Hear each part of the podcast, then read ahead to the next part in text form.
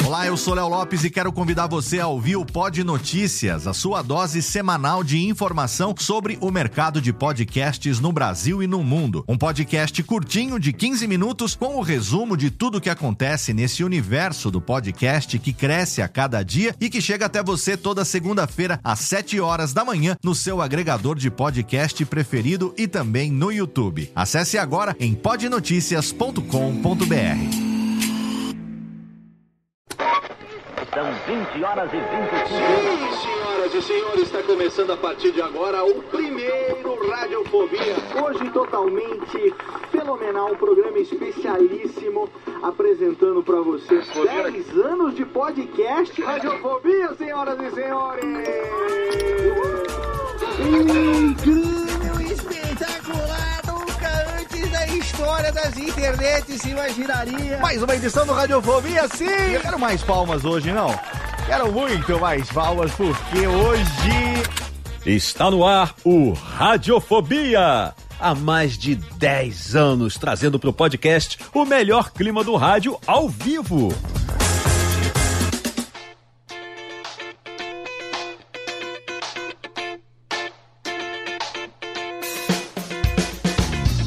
Saudações, ouvinte desocupado, eu sou Léo Lopes e tá no ar pela Radiofobia Podcast Network, mais um episódio agora em fevereiro de 2021 do seu podcast que está, a Técnica Reverb, a três programas de chegar no programa de número 300, senhoras e senhores! Sim, vamos completar agora no dia 1 de março do ano da desgraça de 2021. Nós vamos completar 12 anos no ar e coincidentemente, no mesmo mês de aniversário de 12 anos, teremos o nosso programa de número 300 e a gente começa com esse programa aqui, o 297, uma série de programas especiais que antecedem o programa 300. E pro programa de hoje, eu estou conseguindo depois de quase seis anos, reunir pela primeira vez, como diria o nosso ex-presida, nunca antes na história das internet se conseguiu esta façanha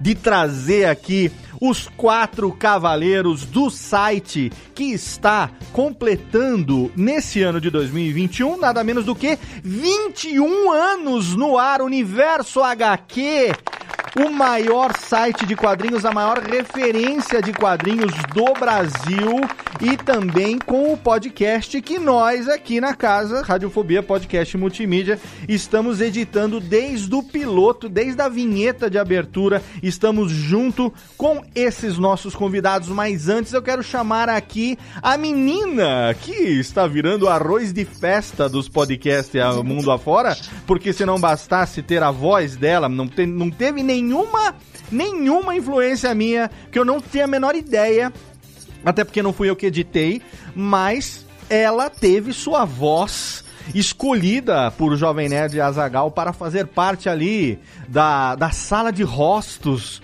Está no episódio derradeiro do Nerdcast de RPG, diretamente de Santa Maria da Boca del Monte, minha querida Jéssiquinha. Olá, queridona.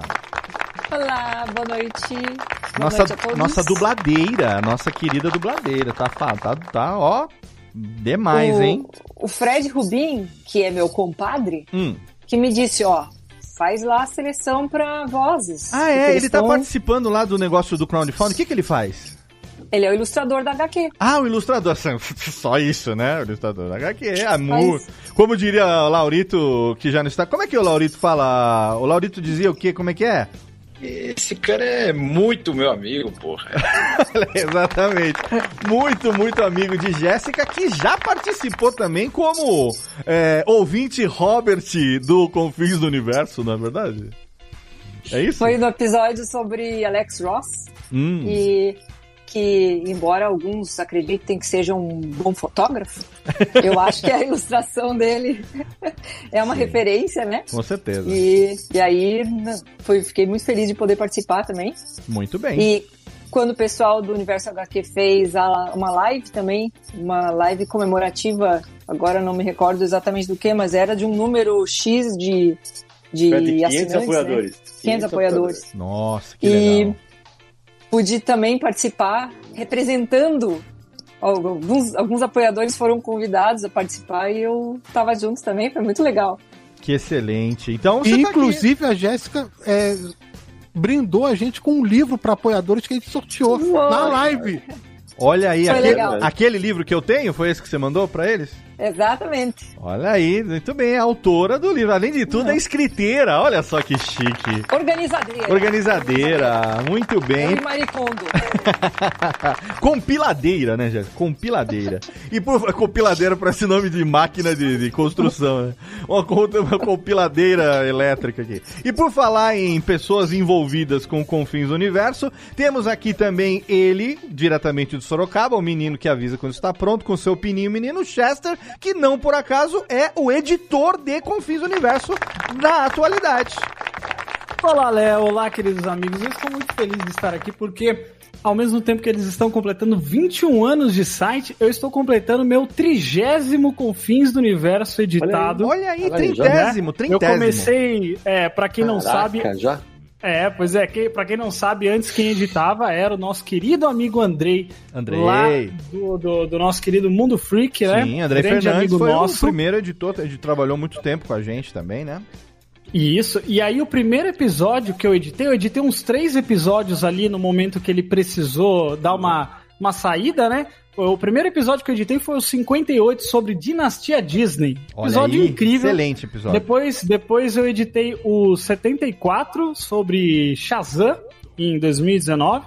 E aí também o 87 sobre Saudade que não está no gibi em 2019. Sim, o- E aí no início de 2020, a partir do episódio 95, eu assumi a edição é, é, em janeiro de Exato. 2020. Exatamente. O, o, o, Jeff chegou a fazer a folga do Andrei algumas vezes, né? Porque o Andrei já estava envolvido em outros projetos também e tal.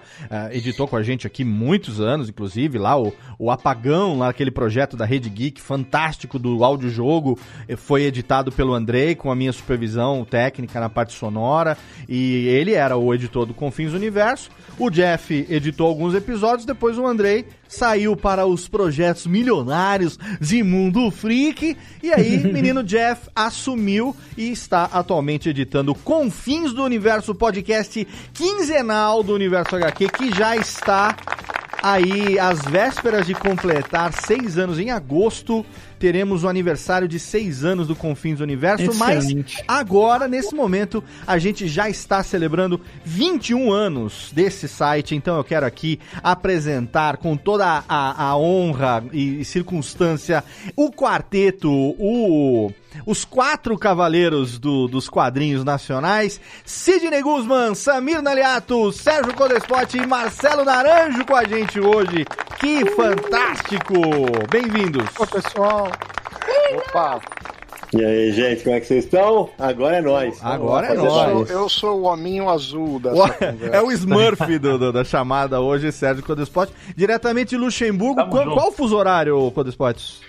São quatro horas pra frente, aqui um, um cinco pra uma da manhã. Não, então obrigado pela deferência de gravar com a gente. Estamos aqui numa live às oito e meia da noite, inclusive com transmissão ao vivo pelo YouTube, onde temos ali vários fãs do Universo HQ e do Confins que estão deixando perguntas e vão participar com a gente também. A gente vai fazer essas perguntas no nosso bloco derradeiro. Sidney Guzman, meu bom e velho Sidão, que tem o Radiofobia só pra chamar de seu, né?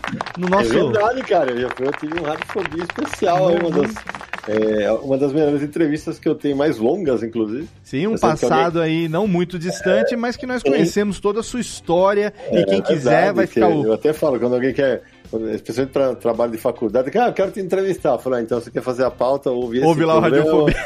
Esse programa aqui, esse aqui, esse aqui. Tem um Confins que eles fazem uma pegadinha comigo, né? Que é o Aham. Engabelando Sidney Guzman.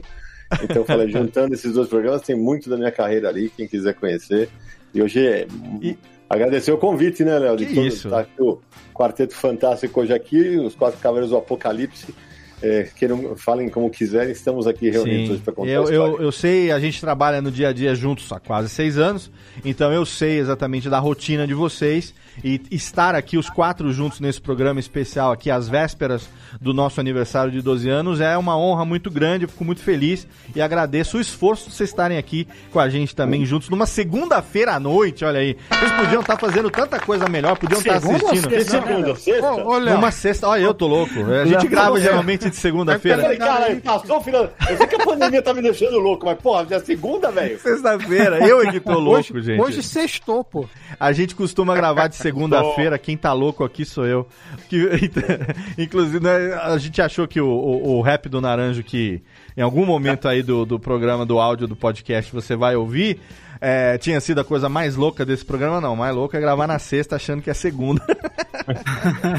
Pode ter certeza disso. O Sidney Guzman, que algumas pessoas que é, os incautos eventualmente não saibam, também é, há muitos anos, é, editor-chefe que fala? Da Maurício Souza? Como é que é? O, Sim, é, eu sou- o, eu sou editor, o eu segundo sou- eu encontro. de uma chamada planejamento editorial, mas eu sou editor de todos os livros da casa. Ou é o que assume as buchas?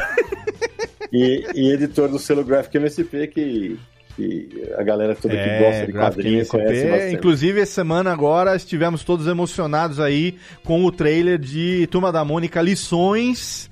Que vai ser a continuação de Turma da, Turma da Mônica Laços. Aguardamos o, Floricu, o Floricultore ali de novo fazendo seu, seu Não vai frila. ter mais ah, não vai ter? Floricultor, cara. Fez o frila do Floricultore ali. Agora teremos Tina e Rolo. Fiquei emocionado quando assisti. É difícil, né? Alguém da nossa idade que cresceu lendo Turma da Mônica não se emocionar vendo os personagens ganhando vida, como já aconteceu com, a, com os quatro em Turma da Mônica Laços. A própria participação relâmpago do Santoro como louco também. Fiquei maluco. E foi, foi um filme, assim, que é Ficou muito... louco louco. Fiquei louco com o louco. Mas hoje o papo aqui é Universo HQ, Confins do Universo. E eu quero começar já o programa aqui, dando, obviamente, os parabéns pelos 21 anos. É um, um site que acabou se consolidando como talvez a maior referência dos quadrinhos no Brasil hoje. Um acervo muito grande, passou recentemente por uma por um, por um redesign, né? Por uma mudança de identidade visual, de logo e tudo mais. Continua sendo extremamente bem atualizado. É, e eu quero que vocês contem um pouco pra gente aqui a história, da, na, na verdade. Da onde foi que surgiu? Se vocês já se conheciam antes do projeto do Universo HQ, se vocês foram se conhecendo ao longo do projeto, quem foi o idealizador da ideia. Depois a gente fala do Confins, mas vamos falar do Universo HQ. Quem, quem assume aí a, a bucha? A gente come- a- gente- muita gente acha que quem criou o universo aqui fui eu, Uhum. mas na verdade não. É, é, o, o Confis nasce como um site de fã e eu vou passar a palavra pro fã que não conhecia nenhum dos outros três. Samir Aliato. E você já falou Confins se referindo ao Universo É, HQ. Então, é verdade, é, exatamente. É alcançável. Mas relaxa, É universo- não, não, não. É o universo HQ. Vai acontecer que nem eu falar que estamos gravando na segunda até o final. relaxa. Beleza, É, vamos pois nessa. é, relaxa, mas o outro fala que é segunda, já pensando que em vez de sábado eu vou ter que trabalhar na, terça de novo. Nem me fala. Mas, Ai, ai. mas então, é mas sua, o Universo Mas- HQ começou como um site de fã? É, o Universo HQ começou, estreou em 5 de janeiro do ano 2000. 2000. Certo. E foi um site que, bom, eu, eu criei o site porque naquela época não tinha site de quadrinhos no Brasil que falava tanto de quadrinhos assim no Brasil.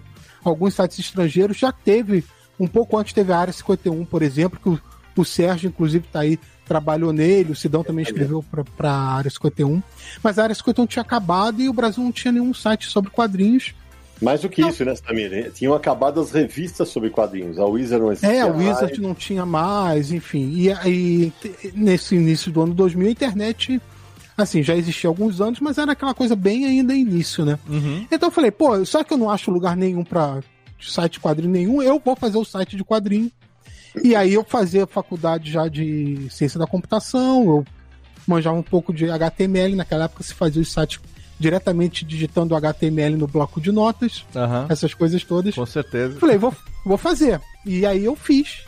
E botei no ar. E eu conheci o Sidney, o Sérgio, o Naranjo, de um grupo de. Naquela época tinha as listas de e-mail muito, né? Aham. E a gente, todo mundo fazia parte de uma lista dessas listas de e-mail que ficava falando, trocando e-mail sobre quadrinhos e tal, e falando um monte de coisa.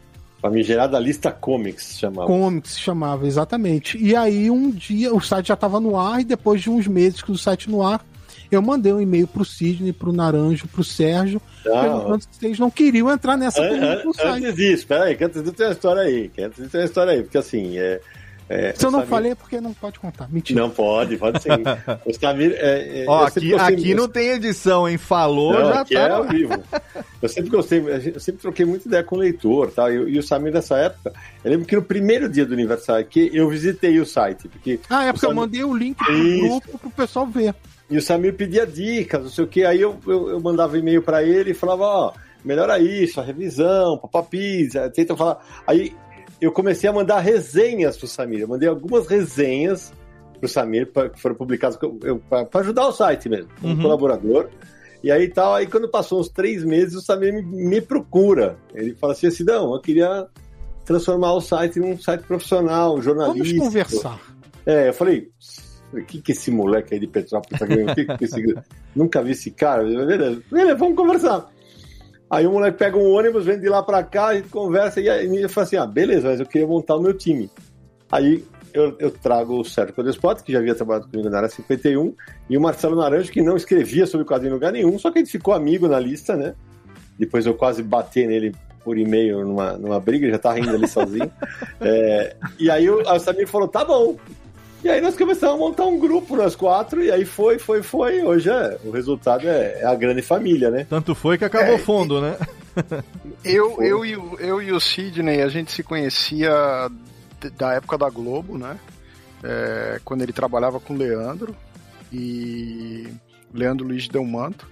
E eu tive a área 51 montada junto com o Leandro Luiz Delmanto. A gente fazia, trabalhava junto na Wizard, né?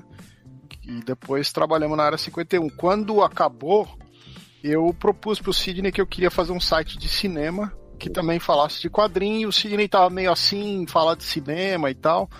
E aí coincidiu do Samir fazer essa proposta mais ou menos quando eu tava também interessado em fazer um site. E nessa, e, e aí tudo. Eu tava, eu falava, eu falava, cara, eu não quero, porque a gente, eu só a gente havia levado, tido uma grande decepção no, no outro site de quadrinhos, na 51, eu falei, ah, eu não quero mais essa porra, velho. Não quero essa porra, não sei o que e tal. e, e aí o Sérgio ele, ele conversou e falou, ah, vamos lá. lá. E lá fomos nós. É o futuro, meu filho. Ô Samir, quantos anos você tinha naquela época? Pergunta a Gabi Lemos. Quando o site Em 2000. estreou em janeiro de 2000, eu tinha 21. 21 anos. Caraca, E hein? Ou seja, temos aqui um leitor da, da área 51, cara. O Rodrigo Rosken era leitor da área 51, que legal. Olha aí, tem a galera participando aqui no, no- do. Ó, o, bom, o bom de você gravar com um cara que tem a cancha do negócio, que nem o Sidão, é que ele já tá gravando aqui com um olho no peixe, outro no gato. Já tá nóis. trazendo as interações do YouTube pra dentro da gravação. Eu fico tão confortável de ter esses convidados comigo que é muito, muito legal. Mas ah, o negócio cresceu e, e- e ganhou eh, visibilidade rápido, né? Porque é, não tinha, exatamente por isso que o Samir criou, né? É, não tinha outras fontes, né? De você. é, enfim, dessa, de informação relacionada a quadrinho. Então, É, Léo, porque era uma época muito diferente da internet, né? Assim, E, e, assim, é- é, a maioria dos sites eram de fãs mesmo, o que acontecia. Uhum. Aí, quando o Samir me chama, o Samir, é, é, o, o mestre dos teclados é esperto também, o cara é inteligente, né? Ele falou, porra, velho, vou chamar um cara que é jornalista da área e que já é respeitado, né? Já tem 10 anos de carreira. É, e aí falou, beleza, então vamos fazer o site virar jornalística. Aí O Sérgio, na época, ajudou a programar uma linguagem chamada Code Fusion, que, nossa senhora, eu lembro que a, a transição do site, o dia que a gente estreou o site novo, é, eu, dormi, eu dormi na casa dele. Não é que eu dormia, a gente virou à noite e uma hora ele falou assim: não, não sei o que, tá revisando, não sei o que, eu tava assim, ó. eu, eu, ó, ó, ó, ó, ó. É, nós, Foi. nós pusemos 300 artigos de uma vez só. De uma vez só, a gente tirou com Caralho! 300 páginas de uma vez. Cacilda. Tinha duas entrevistas gigantescas, tinha notícia, tinha matéria, tinha resenha. A gente estreou é, chutando o pau da barraca. E assim, e, e a gente nu- nunca escondeu de ninguém. É, o pessoal que, que tá aqui no chat, ou que, que, que acompanha a gente, o site, é, tirando essa a campanha do, do, do Confins no, no Catarse, o Uhum. www.catarse.me barra universo HQ, bota a caixa registradora aí. Como é, que é, como é que é? Não, não é. Jeff, não, é a técnica aqui. Hoje eu não tenho poder, hoje eu não tenho poder. Mas a técnica tá aqui, ó. É isso. Mas então, né, tirando, tirando a, a campanha do Catarse, o site não- a gente nunca ganhou dinheiro. Pera, pera um pouquinho, se- pera um pouquinho, pera um pouquinho só. Sidney Guzman, por favor, repita, repita. O- Você quer que eu repita o que é? A URL do Catarse. Ah, então. www.catarse.me barra universo HQ. Aí, agora ficou bonito. Aí sim. Então foi isso, né? Aí assim, o site não dava grana, só que tem uma coisa que move nós quatro da- na mesma intensidade, né? É, nós quatro somos muito apaixonados por quadrinhos. E a gente sabe, sem, sem, querer, sem hipocrisia alguma, que se o Universo HQ parar amanhã, é, o quadrinho nacional vai ficar assim uma vitrine gigantesca, porque é um dos poucos, um dos poucos não, é o único site de respeito de quadrinho que fala muito de quadrinho nacional. Tanto é que o último podcast que o, o- o Jeff editou para nós é um puta episódio sobre a história Nossa. do quadrinho nacional. Eu ouvi Maravilha. domingo passado, sábado, domingo passado, eu tava escutando, porque até porque ele foi lançado na excepcionalmente na sexta-feira, dia 30 de janeiro, né? Sábado. No sábado. No, isso é, então foi no sábado mesmo que eu ouvi. Dia 30 de janeiro, que é o dia do quadrinho nacional e não o dia nacional do quadrinho, como diria Samir Aliato. Né? Então, se você aí. quiser saber a diferença de uma coisa e outra, ouça lá o episódio, o link tá no post pra você. Um episódio obrigatório pra você conhecer a história do quadrinho nacional brasileiro. Orgulho mesmo da gente participar, sabe, da, da edição desse material, porque, nossa, eu ouvi ele numa chutada sábado, enquanto eu tava aqui, dei, dando uma caminhada aqui, que eu tô trancado em casa, em volta do quintal, né? E eu, Só e- duas horinhas. só duas horinhas. Porra, malhei que nem um desgraçado. Mas é um programa realmente é, obrigatório pra você. Fica aí o link no post. Eventualmente, ouvinte do Radiofobia, que não conheça ainda o Confins do Universo, que é um episódio pra começar, esse é um episódio matador e é recente, né? Um episódio É. que... E, e é, e é bem isso, é, porque é assim, é, é óbvio que em 21 anos, cara, a gente já brigou, a gente já discutiu, o Samir saiu do site uma época, o Sérgio saiu outra. Mas, mas peraí, calma. Porque você falou que a gente já brigou e discutiu, Calma, eu saí do é, site. Eu não calma. saí por causa de briga. Não, é, de não, não, não, é, é, Olha aí, brincadeira polêmica, Até gente! porque, até porque a gente briga toda semana, então não, não é isso que. Briga mal de dizer, né, Nara? Briga É. dizer. É, ninguém, sai, ninguém saiu do site por briga Ninguém. em nenhum momento. Ninguém. Inclusive colaboradores. Colaboradores, acho que teve um cara que saiu. Obrigado, não. Ele saiu chutado porque eu chutei ele. É, porque, mas chutado, se fosse ao vivo, ainda era espancado, mas tudo bem. É, Olha aí. Mas o- nem isso. Até, até quem colabora com o site, é, a galera é a, é a grande família aniversário aqui mesmo. E aí tem muito orgulho, é uma, uma das coisas que tem muito orgulho, além de divulgar muito quadrinho nacional, de ter de ser praticamente o registro do que acontece no mercado nesses 21 anos, com muitas dificuldades tal.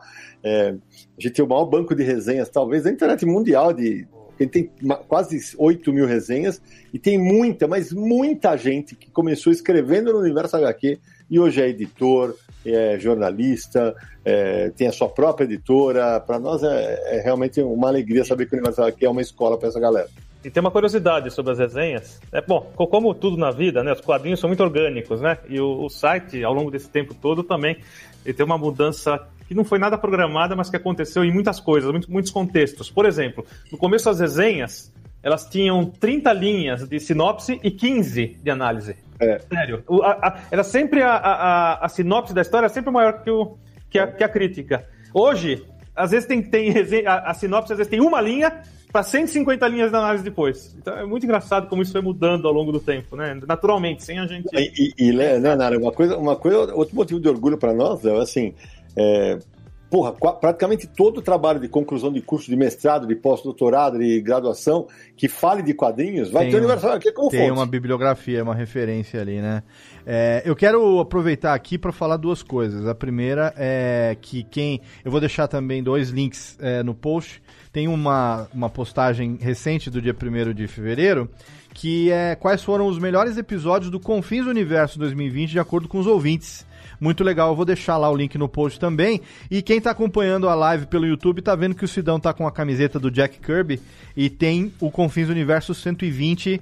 Jack Kirby, Saúdem o Rei, um programa também fenomenal, obrigatório também, que eu vou deixar o link lá no post. E a segunda coisa que eu queria falar é só o seguinte, que eu não sei se vocês já falaram isso em algum lugar, em algum momento, se foi proposital ou não, mas esse layout novo do site deixou ele com uma cara de quadrinho que ficou assim. Uma das características do Universo HQ é sempre ele ter sido muito bem é, ilustrado, obviamente. A gente tá falando, né, de um, da, da- nona arte, que é, além de tudo, gráfica, né?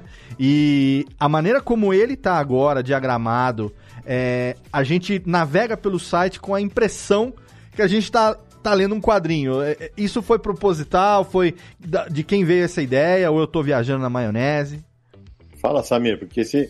Eu vou jogar a bola pra você, mas só dizendo uma coisa: é, é mais uma das coisas que só, pôde- só aconteceu por causa da nossa campanha do Catarse. Que se, a gente teve que fazer um investimento gigante nesse, nessa reformulação, Uhum. e aí quando a gente conseguiu a campanha do Catarse começou a bombar. Aí o Samir vai, inclusive, dar os créditos de quem fez, porque o Sérgio chegou a programar, o Samir, a gente ia na raça. Agora tá mais profissional, tem uma radiofobia. fazer- É, o Vai. site sempre foi a gente mesmo que cuidou, né? A gente programava, a gente fazia o design, a programação, tudo dele, eu, Sérgio, enfim. É, banco de dados. Banco né? de dados, tudo mão. isso. E aí, é, o, o Sidney falou que eu saí do site uma época, e eu voltei em 2011. E aí, pouco depois de 2011, eu, conversando com eles, propus a gente migrar o site inteiro para uma plataforma WordPress que ficaria mais fácil para todo mundo usar, todo mundo Uhum. postar e tal. E aí Eu o site agradeço o Samir até hoje. Aí, o- antes disso, era o Sérgio que ficava se enroscando lá com o site. Aí, quando a gente fez isso, deu um alívio para todo mundo. E aí, o site ficou de 2013 até ano passado, sete anos, foi um período grande desse site. É, mas que aí funcionou redondinho, funcionou bem e tal. E aí, a gente começou a fazer campanha no Catarse e tudo isso. E aí, ano passado, nos procurou o Marcos.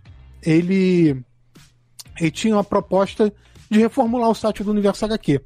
Ele também já tinha feito o site da Pipoca Nanquim, Uhum. é, entrou em contato com a gente e falou: Poxa, cara, sou fã de vocês, gosto do site e tal. Eu, eu quero fazer o site de vocês, vamos conversar? Legal. Vamos. A gente começou a conversar. E a gente trocou umas ideias, passei também, o Sidney participou de algumas eh, reuniões também, a gente trocou várias ideias e falou: tá bom, vamos fazer. E aí ele, ele decidiu, então, ó, vou criar aqui um, um design e mando pra vocês e a gente vai trocando figurinha. Uhum. Beleza, ele começou a mandar, ele mandava pra gente, a gente analisava, dava uns toques, não, isso aqui não, muda aquilo e tal, e o site foi se formando dessa maneira. Mas em nenhum momento a gente falou, pô, vamos deixar o site com cara de quadrinho. Eu acho que se você tá tendo é, essa é, impressão, é é. uma vantagem disso, né? É, e aí dá o nome completo do, do, do Mar- Marcos Vinícius de Mello, né? E teve o Ayrton Freitas, que fez o, o design. Que to- criou todo a nova logomarca e tudo. É, né? então o é. Ayrton foi ele, a parte E foi legal, né, porque no dia, que, no dia que a gente estreou, né? A gente fez uma brincadeira, é, eu, Samir, a galera e tal. A gente colocou hoje é o dia que o universo acaba. Nossa. E aí botamos Aliás, a imagem calma, calma. antigo fala. Clickbait. Essa imagem, essa frase, É, é. hoje é o dia que o universo acaba, hoje o enfim, Morre, né? Morre, hoje é o dia que o universo morre. Essa, e a gente botou um desenho do Antimonitor, que é um vilão clássico da DC da saga Crise nas Infinitas Terras, que ele é o Sim. destruidor de universos. E ele falava essa frase. Ele fala essa frase, a gente pegou essa frase do quadrinho Uhum. e botou, né? Então, assim, a gente não surgiu da frase do nada. A gente Mas tirou antes mesmo do da- da- lançamento, então, da teve essa, essa catarse dos, dos leitores que não sabiam o que ia acontecer. Não, e aí o pessoal pensou, caramba, o universo HQ vai acabar. Sim. Aí começa, não, o Omelete tá comprando o universo HQ. não! Não, e o melhor não foi isso, né, Samir? Além da, da, da boataria, é, eu tava em Vinhedo, na casa da, da minha irmã, daqui a pouco, cara, cara, eu falei, nós somos muito neném, né? É, alguém foi lá e começou a testar o RLs. Aí o cara colocou novo universo HQ, alguma coisa, pum, o cara entrou no site novo. Caraca. Aí o cara, aí a gente, eu falei, caralho, alguém entrou no site novo, viu? Aí botamos na XY142592, então aí, pumba, derrubamos o site, mas aí uma pessoa viu, mas ninguém. E aí, aí o site finalmente estreia. E a gente deixou um, um dia inteiro, né? Eu acho. Não, algumas horas, eu não lembro agora. E estreamos também com uma outra paulada de atualização, né, Samir? Nossa, foi. Mas não sei quantas resenhas e, e entrevistas, puta, foi outra bela atualização. Mas ficou, É, o- ficou bem legal. Fala, Nara. Não, eu ia dizer que ao longo dos anos, né, essa coisa de atualizar e de fazer essas coisas, nós tivemos, por exemplo, um período que o site foi hackeado e o site foi derrubado. Nós É, chegamos, a- eu eu e o Naranjo chegamos até a fazer BO na polícia, né? Bem no começo, né? Aquele famoso ataque É. de DDoS, né? Lazarento. Não, não, eu- eu tava- Não, não. Não foi? Foi- não, não foi. É, o site estava hospedado nos Estados Unidos e o cara achou um, um- um- um buraco lá usando um, um- um programinha, um código e simplesmente travou o acesso da gente. É, Caraca. Você, site. e eu lembro que eu trabalhava na Conrad nessa época e o cara hackeou o Universal aqui e na, na página inicial ele colocou o e-mail dele. Aí eu escrevi É, um e-mail pro cara. é. Eu disse, escuta, cara, você deve ser nosso fã. Por que, que você faz isso? Seu Lazarento, né? Pra provar que o sistema é fraco. Caraca, nossa, mas bicho lazarento tem em todo Não, lugar mas mesmo. isso é uma coisa louca, porque assim, as pessoas que estão de fora pensam que o Universo HQ é um site que tem uma grande estrutura em volta, com muitas pessoas trabalhando. Uhum. Tem uma O que- milionária, não é? Com vários Não, que não andares é, de é assim, somos nós, né? É. E aí isso é muito louco, porque passa, apesar de a gente passar essa impressão, é a gente lá todo dia. Uma casa né? envidraçada num bairro nobre de São Paulo. É muito doido isso, cara. É, é, quem, quem sabe, quem acompanha ao longo dos anos, é, é, acompanhou o trabalho de vocês. Agora, né, a campanha do Catarse está muito bem sucedida, pode melhorar sempre. Então você pode entrar lá e o link tá no post para você. Ô, como é que é mesmo o link? Repete aí, ô, Sidão. www.catarse.me barra universo HQ. Além de você apoiar o melhor conteúdo sobre quadrinhos na internet, todo mês tem sorteio de quadrinhos. Então, isso que, eu ia, isso, que eu ia, tem- isso que eu ia citar, quer dizer, existem muitas, muitas campanhas que a pessoa, a- sabe, acompanha ah, ah, ou apoia e não tem uma, uma- além, além de apoiar porque gosta, né, do que tá apoiando, muitas vezes não tem um, digamos assim, um- uma Recompensa. vantagem, uma recompensa, sei lá, vou dizer, robusta, o que vale a pena e tudo mais. E quem acompanha é, quadrinho, né? E o Sidney também pela profissão dele, não só, não só do Universo HQ, mas pela profissão, não só o Sidney, mas enfim. É, e eu já vi, porque eu já acompanhei Sidney Guzman em, em Comic Cons da vida e CCXPs da vida e tal, que ele anda com a puta de uma mala de, de viagem internacional pra cima e pra baixo, de tanto quadrinho que coisa.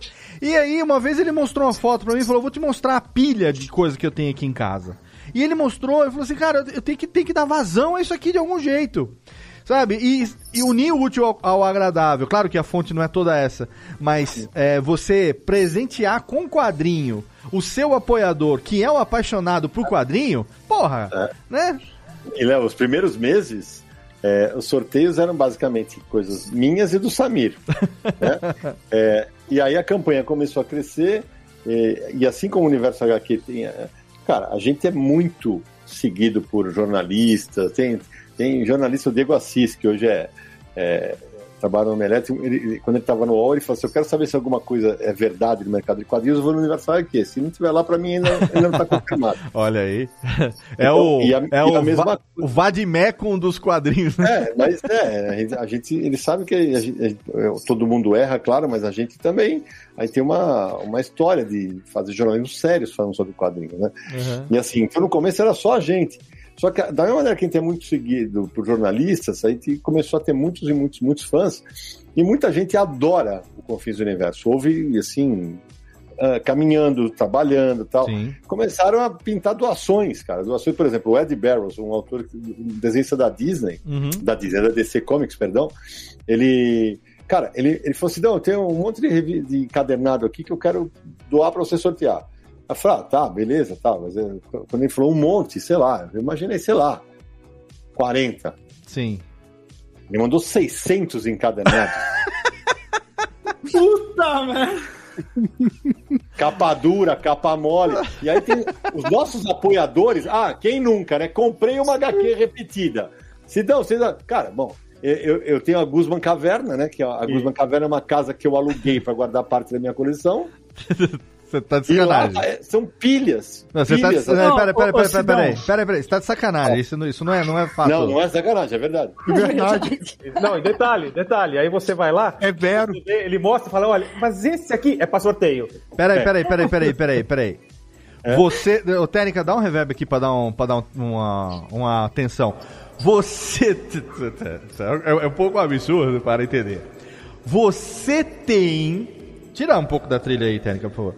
Você tem uma casa imóvel residencial Alugada. que você aluga, ou você paga o aluguel mensal desse lugar para guardar a parte da sua coleção de quadrinhos? Sim. Não faz Parabéns, o menor sentido. parabéns. Não, Estamos parabéns meu. Salva de palmas aqui, ó. Porque, ó, eu vou Sim. falar pra você. Não, Sidão, e, e já é o É maior mais, é mais o maior barato do que, de- do que pagar o- um depósito, alguma coisa assim? É, não, é verdade. eu é- pago- é, é que eu consegui uma negociação espetacular, porque um depósito, sei lá, de 9 metros quadrados, você paga mais do que eu pago na casa, pra Ah, você ter tá. noção. Você, você Ou paga se- um pau e meio, que é o que eu então, pago. é, então, eu Ou pago será que a falta de confiança de como é que vão cuidar dos meus bebês influencia nessa decisão também? Claro, claro. Aí consigo uma negociação espetacular, que tem armários pela casa toda. Ah, velho. Agora, que peraí, o Sérgio- do aluguel, eu tô ferrado. O né? Sérgio falou que é o que eu pago porque o Sérgio paga um depósito? Eu tenho um depósito de 10 metros quadrados é, no Brasil, é, que eu pago essa grana, porque as minhas coisas são no Brasil, né? Eu, eu Toda já a minha falei pro coleção Sérgio que que ele ficou no pode mandar Brasil. Nossa, Vamos, imagina. sor- vamos sortear com o Despot, desapega. Imagina. É, é, imagina, imagina se eu tiver que voltar pro Brasil com as E coisas assim, que estão aqui agora. E assim, Eu né, guardo pra você, Sérgio. Sérgio, eu sempre fa- falei pra eles. É, nós estamos num momento agora, né, que assim, eu, eu, eu pedi pra galera que, que quer doar quadrinho pra gente sortear, pra, pra segurar um pouco. Porque, cara, não tá dando, cara. Tem Ô, quadrinho. já é, já é o maior sorteio do Brasil, né? Sim. Vocês comentaram. Não, não, do mundo, aliás. O Olha, maior sorteio eu de quadrinhos. duvido, eu duvido, Jeff, porque no ano passado foram mais de 380 quadrinhos. Ah, e assim, muita coisa. isso, e esse, por exemplo, se eu. Mais de um por dia. É, tinha um kit vai, que vai. Tinha kit que tinha cinco quadrinhos. Esse daí eu tô contando como um. Sim. Caramba. É um kit, né? É um sorteio de É um... um, então é um. Agora, eu preciso falar um negócio desse sorteio, contar pro Léo, contar pro Jeff, contar pra Jéssica, pra todos vocês. né? O Sidão, vocês sabem que ele não tem nada pra fazer, é uma pessoa desocupada. Ah, é. Não tem nada pra fazer. Faz nada. Então, agora ele resolveu fazer um sorteio com poucas HQs. Quem você acha que tem que pegar a HQ, marcar, o, colocar o endereço, pôr no envelope e levar no correio? Então, quando o cara se mete a fazer um sorteio de 50 HQs, são 50 pacotinhos que o cara vai ter que fazer, entendeu? Porque ele não Meu tem mais Deus. nada pra fazer. Não, é, e é o louco pessoal porque... fica achando que tem uma estrutura por trás, né? Tem, chama Sidão. Mas é Sidão, o Sidão ele, ele inaugurou uma nova. Um, um novo cargo na, na- na- que é o, o estagiário de si próprio. Não, teve um mês que a gente mandou, assim, num mês, juntando eu e Sidney, a gente mandou uns 80 quadrinhos. E aí a gente tira foto, né? E às vezes às vezes a gente põe nas redes sociais e tal. Cara, parece editora mandando lançamento de pré-venda, assim. Não, e, de e tanto é, né, quadrinho. Samir, que a- a- cada vez que eu vou, ao correio, eu, eu tô conversando com a agência do Correio que eu vou, pra ver se eles fazem aquela, aquele esquema de recolher em casa. É que tudo bem, é uma vez por mês, o caramba, mas assim. Cara, mas vê quando eu chego lá com 70, 80 quadrinhos, o cara olha pra mim, aquela. Fudeu, né? Eu tô apoiando o, o Confins com um nome fake pra ver se eu consigo alguma coisa desse material. Mas é verdade, é verdade, porque ele, é- eu sou tão caxias, Léo, que vai, ele, ele vai em cá, ele, ele foi na Guzman Caverna, né? Mas o mesmo esquema do Batman, eu joguei um negocinho, desmaiou ele, ali entrou e tal. Pôs o capuz feito sequestro, sabe? Entrou encapuzado, né? Dois assim, quilômetros antes. Babando, eu falei, olha, isso aqui é pra sorteio, velho. Isso aqui é pra sorteio, isso aqui é pra sorteio, então não, não, tem coisa que não dá. Isso aqui, isso aqui é o meu, minha coleção. Então eu vou embora, tchau. Mas o, o- agora uma curiosidade que agora eu gostei, esse negócio é, é- é- rende curiosidade. É, essa Guzman Caverna, ela é uma casa vazia com pilha. O que- O que eu quero imaginar na minha cabeça como seria. É, uma casa vazia com quadrinhos empilhados nos cômodos Ou você se deu ao trabalho de ter, sei lá, é, uma es- estante organiza... né? É, co- como é que, como é, que é a Não, Léo. organização É, disso? é Os móveis são feitos de quadrinhos. Você chega lá e tem uma cama, e você É, deita não, na não. cama de quadrinhos. Aí o fogão é um quadrinho assim. colchão jogado- Esse programa. O Não colchão pode é... porque vai danificar o quadrinho, não pode deitar em cima, não. O colchão é, jogado em cima de, uma, de um retângulo que você levanta só quadrinho embaixo. Primeiro que o único móvel que tem na casa é uma mesa, que é onde a gente embala as coisas do, do- dos confins. É, mas tinha armários, então onde tinha armário já tá tudo ca- catalogado por coleção. Aí, tal, tal, tá eu fotografado e caramba. O toque, o toque tem- de organização Como é que, não lazarento. fizeram, como que não fizeram um documentário disso ainda, Sidney? Bem, no dia, no, no dia que for ter visita, o Sidão vai estar do lado de fora com uma cartola e uma bengala, né? Vai. O, o, o documentário E disso e vai ser quando inaugurarem aquela série Acumuladores no Brasil. É isso. Não, no dia que tiver visita, eu vou estar colecionador. morto. Colecionadores. No dia que tiver visita, eu vou estar morto, porque só vou entrar lá se eu estiver morto. entendeu? Em que, em que, em que, ah, e fica em São Paulo? Em que... Então, aí, já, aí você tá querendo saber demais. Não, não, tô perguntando a cidade, caceta. É na cidade de São Paulo, é na cidade de São Paulo. Que, eu tô perguntando rua, número. São Paulo Não pode passar a localização, fica em Léo. São Paulo, Mas é não tá verdade, querendo saber demais.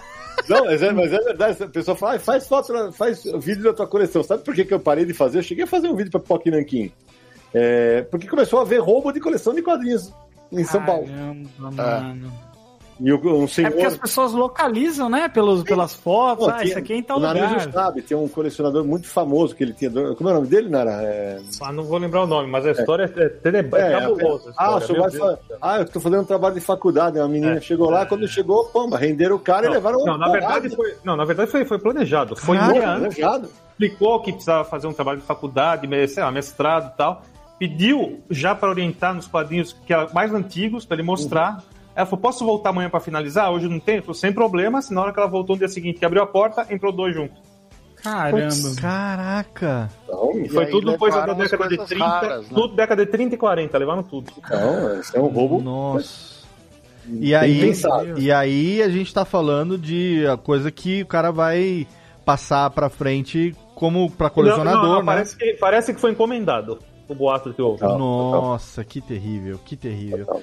Sidão, que- é, como é que era o nome da rua mesmo? Ah, Muito É bom. no bairro do Limoeiro. O ba- é, olha aí, boa, boa, do bairro do Limoeiro, excelente. É, tem, tem tempo aqui, Técnica, ou vamos pro bloco já pra, pra virada? Tem tempo ainda? Tem. Então, ó, é, dentro desses 21 anos do Universo HQ, que depois do bloco a gente vai tirar um tempinho também pra falar do Confins, é, Queria que vocês compartilhassem, além da dificuldade que já foi compartilhada, mas que agora o site, depois de 21 anos, vive um momento extremamente positivo, né? Vive um momento extremamente. é, é, eu não vou dizer que vive um momento profícuo de, de produção e tudo, porque isso sempre teve, né? Então foi, é uma constante, é um, é um DNA do, do universo HQ. Mas compartilha com, a- com o nosso ouvinte alguma, alguma curiosidade do, do- de, de, de, sei lá, desses 21 anos, um desafio grande que tenha acontecido. Eu acho que eu posso, posso, pro- pro- posso propor um negócio? Claro. É, eu fico por último. Sérgio começa. Não, Samir começa, depois vai. Sérgio.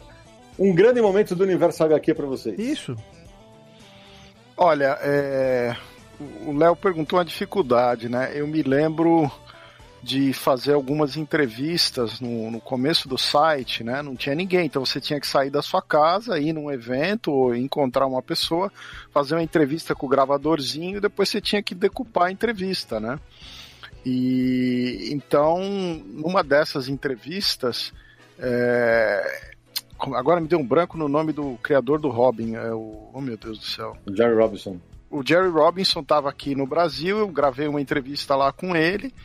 E na hora que eu voltei para casa, evidentemente o gravador comeu a fita. A fita enroscou e comeu. Nossa, a entrevista acabou, foi pro saco, não tinha o que fazer, Um né? grande momento, uma tragédia. É, mas assim, é para exemplificar uma dificuldade boba, né? Você perde o seu tempo, vai lá, aí você faz a entrevista de cabeça. Você, tipo, o que você anotou, o que você lembrava, você faz um, te- um não uma entrevista, mas você faz um, Era um, um desse, artigo, um desse né? aqui que você usou, usou Sérgio? É. É, um, um, um desses de Um fita. desses de- É, na verdade, fita na verdade a fita era aquela pequenininha. Ah, aquele pequenininho, sim. Aquele de, É, de entrevista, né? Aquele lá sempre quis ter um, nunca consegui. Eu também não. E ele enroscava. Meu pai tem um, meu pai tem um desses. Mas, assim, eu, eu acho que as pessoas não, não entendem como a gente fazia uma coisa que tinha um aspecto profissional, sendo que a estrutura era, de certa forma, amadora, né? Sim, Porque sim. você tinha que fazer o site, postar, atualizar, revisar, como até hoje a gente tem que fazer, né? Com certeza. Vai você, Nossa, Samir. Legal. É um momento marcante. Eu, vou citar duas coisas rapidinhos. Hum. é, rapidinho. A primeira é uma coisa que eu adoro, cara. É quando alguém manda mensagem falando que voltou a ler quadrinhos por causa do universo HQ Ah, ou por é causa legal. do Confins do Universo. Legal. Eu acho isso fantástico. Isso assim, isso, porra, é, paga tudo que a gente faz no site. É, é- é fenomenal. E, e a outra coisa é lembrar que o Universo HQ foi, sei lá, 10 vezes já campeão do HQ Mix. Uhum. Porra, isso é legal pra caramba. Legal, né? O, Demais. o- é, é, afinal de contas, né, Samir, é, uma- um, é um sentimento de pai, né? É orgulho, Ah, or- orgulho pelo filho, né? Orgulho de ver que o filho, o filho cresceu, né? E, e, e, e, e venceu, venceu na vida, né? É, ó, inclusive, você vai ver aqui, ó, aqui, tá vendo aqui o troféuzinho aqui, ó? Ah, em cima na câmera, quem tá assistindo pelo É, YouTube tá atrás ali isso. na estante. aham. Porque esse aqui né, foi, o, foi uma homenagem do HQ Mix, porque o Universo HQ não. HQ, e o Universo HQ não estava participando de nenhuma categoria, É, não mas. existe mais a categoria de veículos sobre É, não existe mais, mas eles lembraram e homenagearam por causa do site, né? 20 anos do completando 20 anos. Que e legal. aí, homenagearam, achei foi bem legal, cara. Vai, mais, Nara. mais do que merecido, com Bom, certeza. Já que o Samir mencionou dois, eu vou mencionar dois também. Claro, claro, por favor. O- uma coisa que o site eh, me proporcionou, mas como realização pessoal, ah, em quatro eventos da CCXP eu tive a oportunidade de, de mediar painéis, mediar bate-papos, algo que eu nunca tinha feito, né? Inclusive, eu nunca tinha falado para mais que 10 pessoas. E, na primeira oportunidade, eu- era um auditório, um auditório passa 400, 500 pessoas, o pessoal tudo de pé. Eu mediei um, um bate-papo entre o Ivan Reis e o Mark Wade, e quando eu entrei eu quase morri, né? Eu pingava, assim, escorria de suor. E, mas acabou, acabou sendo super legal. Aí se- no- a segunda vez foi um bate-papo sobre o Eisner. A terceira, que foi maravilhosa, foi uma entrevista ao vivo com o John Romita Jr., que um- acho que tinha umas mil pessoas assistindo. Aquilo foi, que nem diz o, o, o lema da CCXP, foi épico. E Foi a última vez, a CCXP World, que acabou sendo online, Uhum. eu bati um papo super agradável com o Jerry Conway, um, do- um co-criador do Justiceiro, que matou a Gwen Stacy. Foi, olha, foi... Isso foi realização pessoal mesmo, uma coisa que eu... Sim. Nossa... me É, eu vou. bem, Eu vou... mas- Que legal. Fala, Jeff, você ia falar? Não, não, que demais. Eu tô, tô assim, ah, achando demais. É, todo não, esse eu vou falar, eu vou falar de alguns momentos que para mim são basilares assim na, na história do aniversário aqui. É, a, a primeira, além da estreia que o Sérgio já falou, a entrevista, a gente tem uma, aliás, tem um Confis do Universo de seis, quantas horas, Samir? Seis horas? Ou de 20 anos? Que é um negócio assustador, quatro horas. Acho que quatro É, horas. de Não, Não, não chega a ser seis horas. Foram seis É, horas de seis horas de gravação. É. Sim. que é um Porque, programa mas nesse 20 anos. episódio a gente recebeu tanta mensagem que a gente postou cortar. mensagens separadas do episódio principal. Sim. E porque Fora foi. estresse, né? Foi, é, foi um estresse, eu fiquei brabo, caramba, que não dava. né? Bom, mas assim, ele está no episódio dos 20 anos. É, a entrevista do Neil Gaiman, que a gente fez, é, foi um show de jornalismo. A gente, além de ter conseguido uma exclusiva, enquanto estava todo mundo esperando a coletiva, a gente estava no quarto dele. A gente fez uma, uma exclusiva com ele, a gente chegou, fui para casa, é, o Sérgio decupou a entrevista, enquanto o Sérgio decupava a entrevista, é, ele, é, ele traduzia a entrevista, perdão, ele jogou para mim para eu editar. Nós colocamos ao mesmo tempo em português e inglês. Caraca. Saiu em tudo que é site gringo. Aí, o Universal aqui é respeitado lá fora. Então, sempre que eu falo do Universal aqui, eles, eles falam, pô, é, é, o, é o site que, que é mais respeitado no Brasil, né? Esse é um dos grandes momentos para mim. Um outro grande momento para mim é quando o aniversário de 10 anos do site, em que eu tava, é, como é férias, né, era em 5 de janeiro, eu tava em Peruíbe, sem, não existia internet na minha casa, né? Então eu tinha que ir a, um, a uma lan house. E, e, cara, e eu falei, ah, pedi para vários desenhistas, eh, o pessoal mandasse, é, sei lá, pin-ups. eh, Cara, eu achei que não ia vir nada. A cada ida na Lan House, bicho, era três horas, porque chegava imagem pra cacete. Aí tudo que era artista mandando, é, jornalista mandando, e a gente, o que a gente fez no podcast, a gente fez no, no site na atualização de 10 anos. Ah. Então foi, foi maravilhoso. E a terceira vai bem ao, ao encontro do que, do que o Samir falou. É, e eu fico arrepiado de verdade de falar isso, porque é, eu perdi a conta de quantas pessoas eu já ouvi dizer assim, Sidão, eu quero fazer jornalismo, fazer esse jornalismo por tua causa. Porque você é uma inspiração para mim e agora eu tenho. Ah, porque eu quero escrever sobre quadrinhos, eu quero escrever sobre cultura pop e agora tenho o lance também as pessoas querem ser editoras por causa do meu trabalho. Isso só foi possível graças ao Universal aqui. O Universal aqui abriu um monte de portas é, pra gente. A gente, é o que eu falei, pode não ter dado dinheiro, mas ele abriu muita coisa, muitas oportunidades pra gente. Com certeza. É, que eu, legal. acho que, eu acho que no, acho que no fim, o, o- as duas coisas que acho que batem com todo mundo aqui é que nós quatro somos muito amigos, né, até hoje, assim, é um- é um casamento, a gente briga, se desentende, discute e tal, mas sempre é, com, com muito respeito e, e- então fica esse clima de muita amizade e ao mesmo tempo todos nós, de uma, de uma forma ou de outra, a gente acabou realizando eh, vários sonhos pessoais eh, com o universo HQ, né? Várias coisas, assim, várias metas e, e acho que isso é marcante individualmente. Cada um tem o seu momento, né? O Naranjo hoje, por exemplo, tem 12 fãs das piadas dele. É um negócio... Olha, eu sou um deles, hein? É, somos Ô, dois. Sidão. Dois aqui.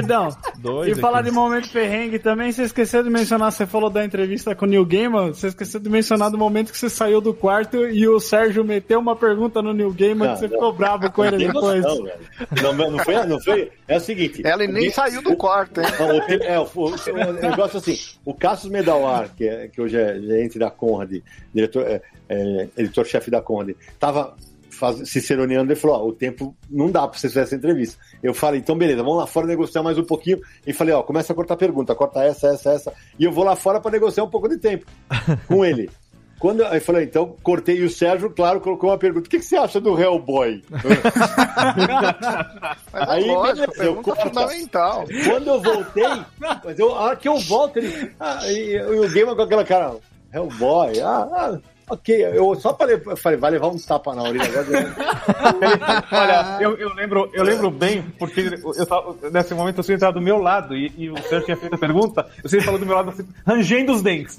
Ele perguntou sobre Hellboy! mas, mas sabe quando a pessoa trinca os dentes da boca? Assim? Ah, muito bom, muito bom. Gente, olha só, Mas, chegamos. é, Fala, mas fala. Nesse dia mesmo. Fala, Sérgio. foi- é, só só para terminar esse assunto, nesse Aham. dia mesmo a gente teve a chance de conversar com ele ainda uma segunda vez. Foi. É, mas no fim do evento a gente ainda conseguiu pegar ele num, momento lá mais solto, já misturado com todo mundo, ainda deu para encaixar mais umas 10 perguntas. Foi. E a gente complementou. na- na- na- no final da coletiva, a gente complementou a entrevista inteira, as, as entrevistas as perguntas que a gente tinha cortado. Aí nós Olha, fizemos, desculpa, fizemos uma puta entrevista. Os sites gringos falaram da entrevista, lembra? Os caras, É. caralho, olha o que ele falou pro site brasileiro. Não sei o que, foi um. Não, foi um ele escancarou tudo, a briga com o McFarlane escancarou. Uma baita É. entrevista. Nessa Ah, ó, apro- aproveitar, lembrei aqui, ó, aqui, ó. Tem um livro também, ó. Não vamos esquecer do nosso livro, não. É Saiu pela editora Nemo com uma compilação das entrevistas, inclusive essa do Neil Gaiman tá no livro. Olha aí. Aniversário aqui entrevista, isso mesmo. Excelente, É excelente. Essa- Gente, Nessa época o contato era, era diferente do que hoje em dia, né? É, ainda mais daqui, a gente do Brasil, fazendo contato com gente no exterior. sim. Muita gente se interessava e queria saber sobre aqui, perguntava como que são os quadrinhos daí. Foi o que aconteceu comigo com o criador do Recruta Zero, Mort Walker.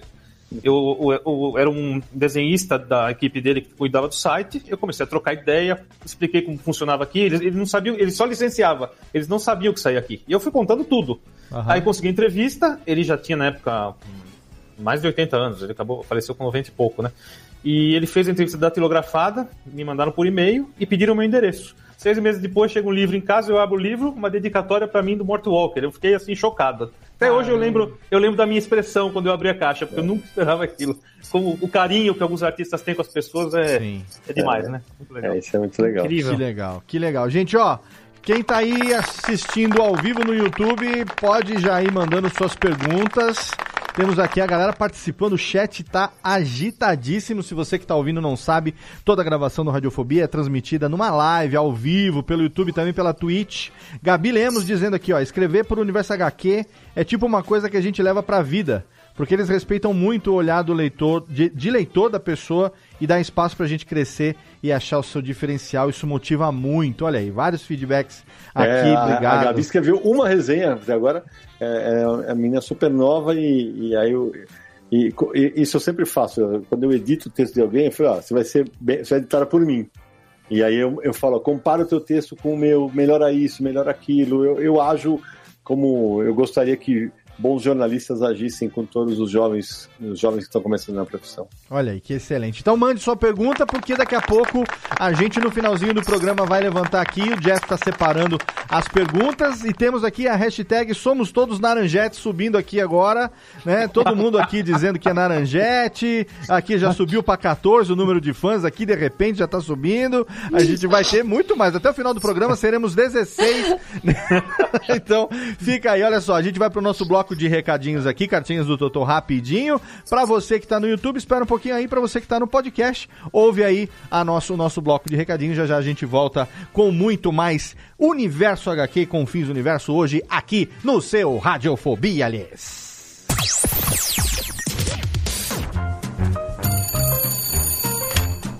Alô, Alô, é, é da rádio, é? é da Radiofobia, filho.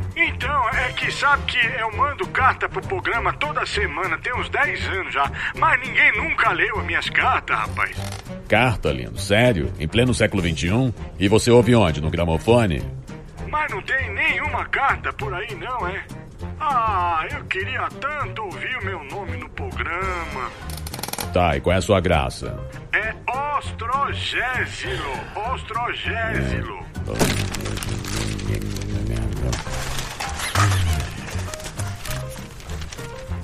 Achei sua carta, mas vamos te chamar de Totô, tá?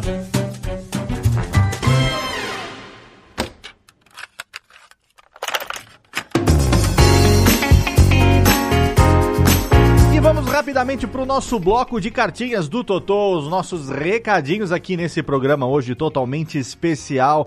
Agora que faltam apenas três programas pro nosso episódio especial de 12 anos no ar, que vai coincidir com o programa de número 300. O aniversário de 12 anos do Radiofobia é no dia 1 de março, foi em 1 de março de 2009 que a gente publicou o primeiro programa lá com o Japa, o nosso Padinho, um programa que foi gravado numa segunda-feira de carnaval e que foi publicado em 1 de março de 2009. Então agora entrando em março de 2021, a gente entra no mês de aniversário. 12 anos de Radiofobia Podcast, consequentemente 12 anos de Radiofobia Podcast Network e o último programa de março, que por uma coincidência feliz vai ter cinco segundas-feiras. Então a gente vai ter três episódios do Radiofobia, além, é claro, do Alotênica e do recém-retornado Radiofobia Classics. Em 29 de março teremos o episódio número 300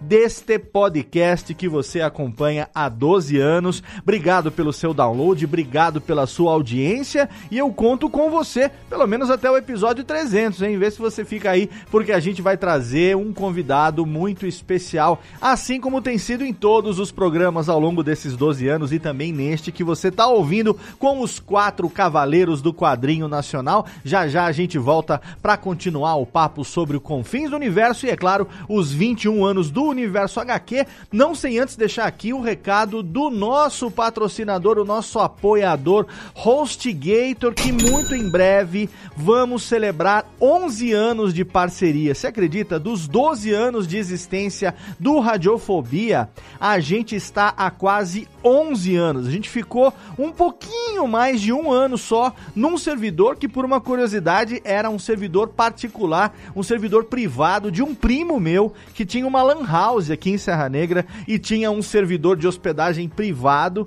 Aí eu fui falar com meu amigo Cris Dias e na época ele tinha um servidor chamado Vilago que ele tinha acabado de vender para ninguém menos do que HostGator, uma das maiores empresas de hospedagem do mundo ouvindo, parceiraça da Radiofobia Podcast Network há 11 anos e todos os meus sites, o curso de podcast.com.br, também o site da empresa radiofobia.com.br, todos ficam hospedados em HostGator, que dá para você até 60% de desconto. O nosso ouvinte tem até 60% de desconto em planos de servidores compartilhados, de servidor dedicado, de VPS, não importa a sua necessidade. Se você tem um site, se você tem um projeto, esse site merece estar hospedado em HostGator. E para você garantir até 60% de desconto é muito fácil, é só você entrar lá no site radiofobia.com.br/podcast,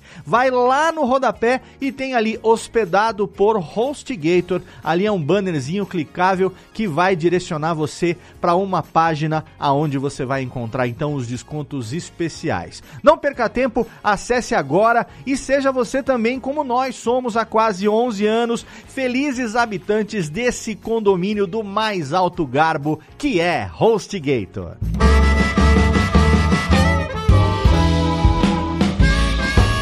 Mais uma semana, mais um Radiofobia no ar. Exatamente o podcast para quem gosta de cerveja. Está no ar o Radiofobia número 22. Um papo sobre cervejeiro caseiro, o motor da revolução. Sim, a revolução que tem acontecido dia após dia na indústria cervejeira tem na figura do cervejeiro caseiro chamado home brewer. Exatamente aquele que produz cerveja em casa. Uma figura importantíssima em todas as mudanças que têm acontecido. E para esse papo no Radiofobia 22, a gente recebeu o Chico Milani, ele que tem a cervejaria Andanças lá em Florianópolis e bateu um papo com a gente. Ele já ganhou muitos concursos importantes, como o da Serva, já levou também o Wanted da cervejaria Bastards. Os caras da Bastards já tiveram conversando aqui com a gente. Recentemente ele foi até jurado no Wanted de 2020, juntamente com o John e o Calote da Juan Caloto, que trazem para você junto comigo o Radiofobia. Então,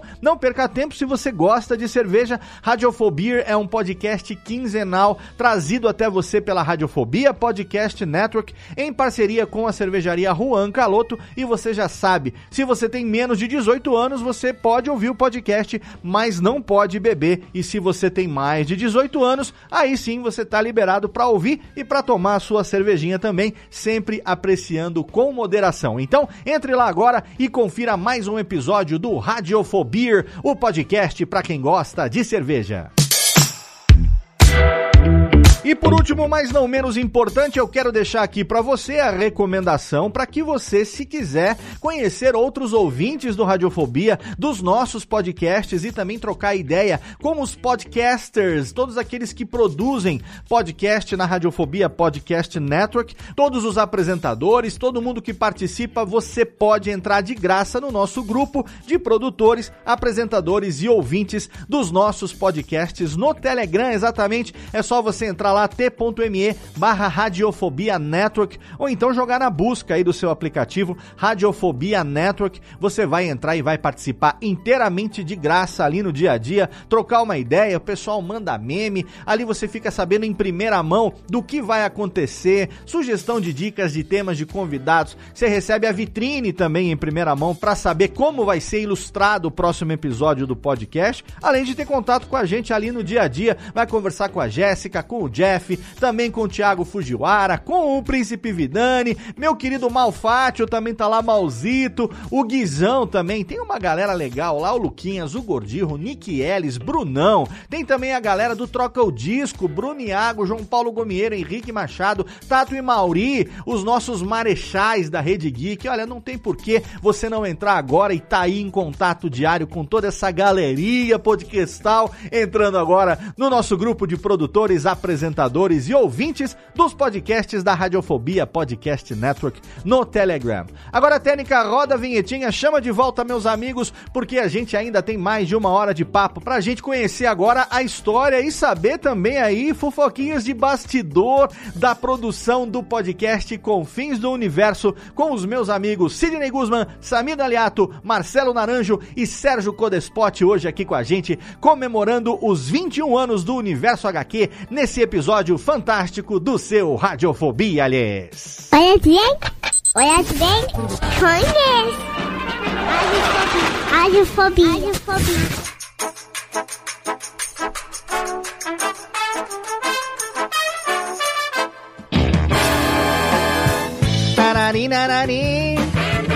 Estamos de volta aqui com o Universo HQ. Estamos de volta no Radiofobia, hoje 297 programas e estamos aqui 12 anos, vamos fazer agora, e muito em breve. E hoje temos aqui um programa especialíssimo, trazendo aqui o quarteto em si, Mi sobre si, sem dó, do Universo HQ. Hoje, completando agora em 5 de janeiro, completaram 5 de janeiro, né? 21 anos de Universo HQ e agora também quase seis anos do podcast Confins do Universo, que é editado muito incrementado, editado desde o seu primeiro episódio, o programa piloto que a gente fez, é, e também a vinheta de abertura, a vinheta de encerramento, com locução de Guilherme Bi, Bi, Birigues, texto de Sidney Guzman, a trilha foi escolhida pelo Samir, eu mesmo editei. Cadê, o Técnica? Tem aí a, a abertura do Confins aí? Procura aí pra nós. Porque é legal a gente tocar aqui pra o ouvinte que eventualmente não conhece. Tá aí? Toca pra nós então. O Naranjo vai cantar agora, vamos lá. Ah, ele sabe a letra, decor, né? Toca aí. Não, deixa pra lá. Não, não, calma. Toca aí, Técnica, a abertura do Confins pro ouvinte saber, quem não conhece. Dubla, Naranjo, dubla.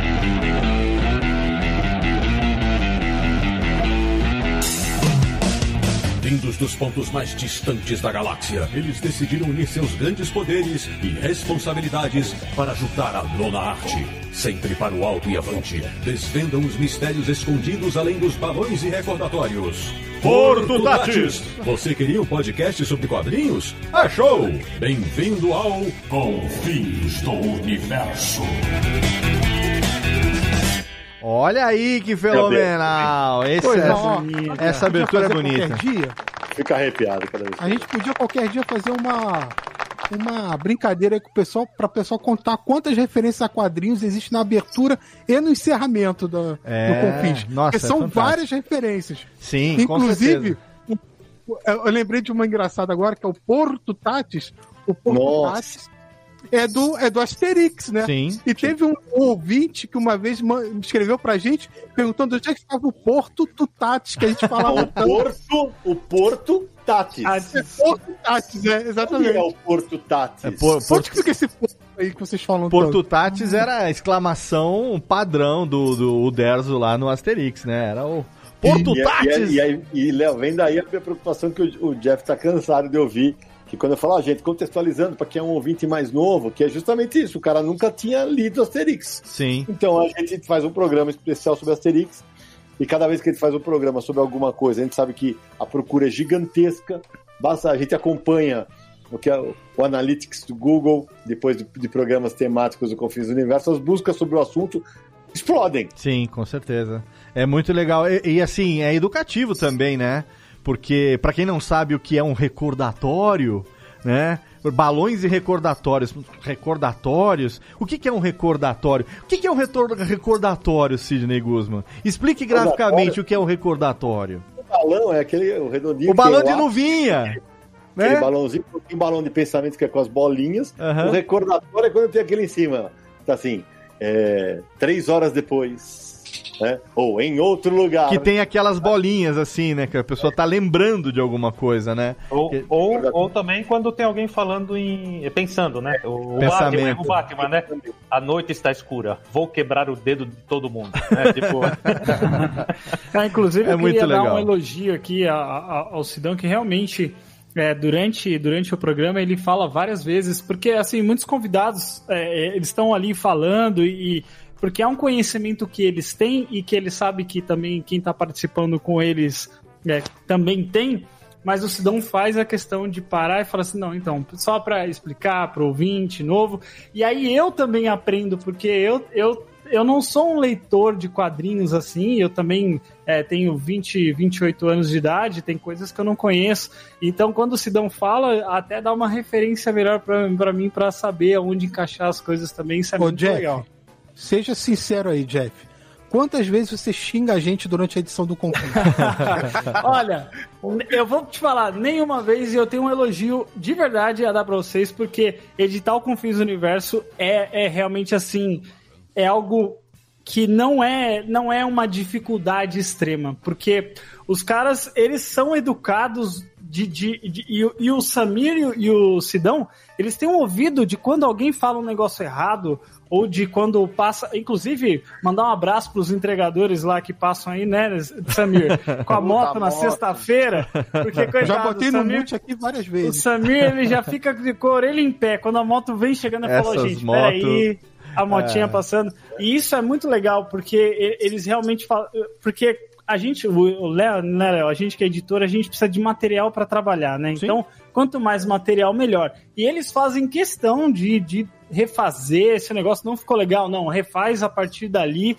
E aí eu não preciso nem ficar pensando do tipo, ai, onde é que eu encaixo? Não, o, o próprio Sidão ou o Samir ou é, o pessoal já fala, vai daqui, Jeff, vamos aqui. eu acho muito legal quando eles vão conversando comigo. Já me chamaram de Andrei algumas vezes. Foi, no confesso, que eu, No confesso, que começo. fiquei, confesso que fiquei meio triste, tô brincando. Mas é, eu gosto pra caramba dessa, Não, mas dessa é- relação que a gente tem. É questão, questão de hábito. Não, isso que o, que o Jeff falou é verdade, porque assim, é, a, a Jéssica sabe disso também, que eu já conversei com.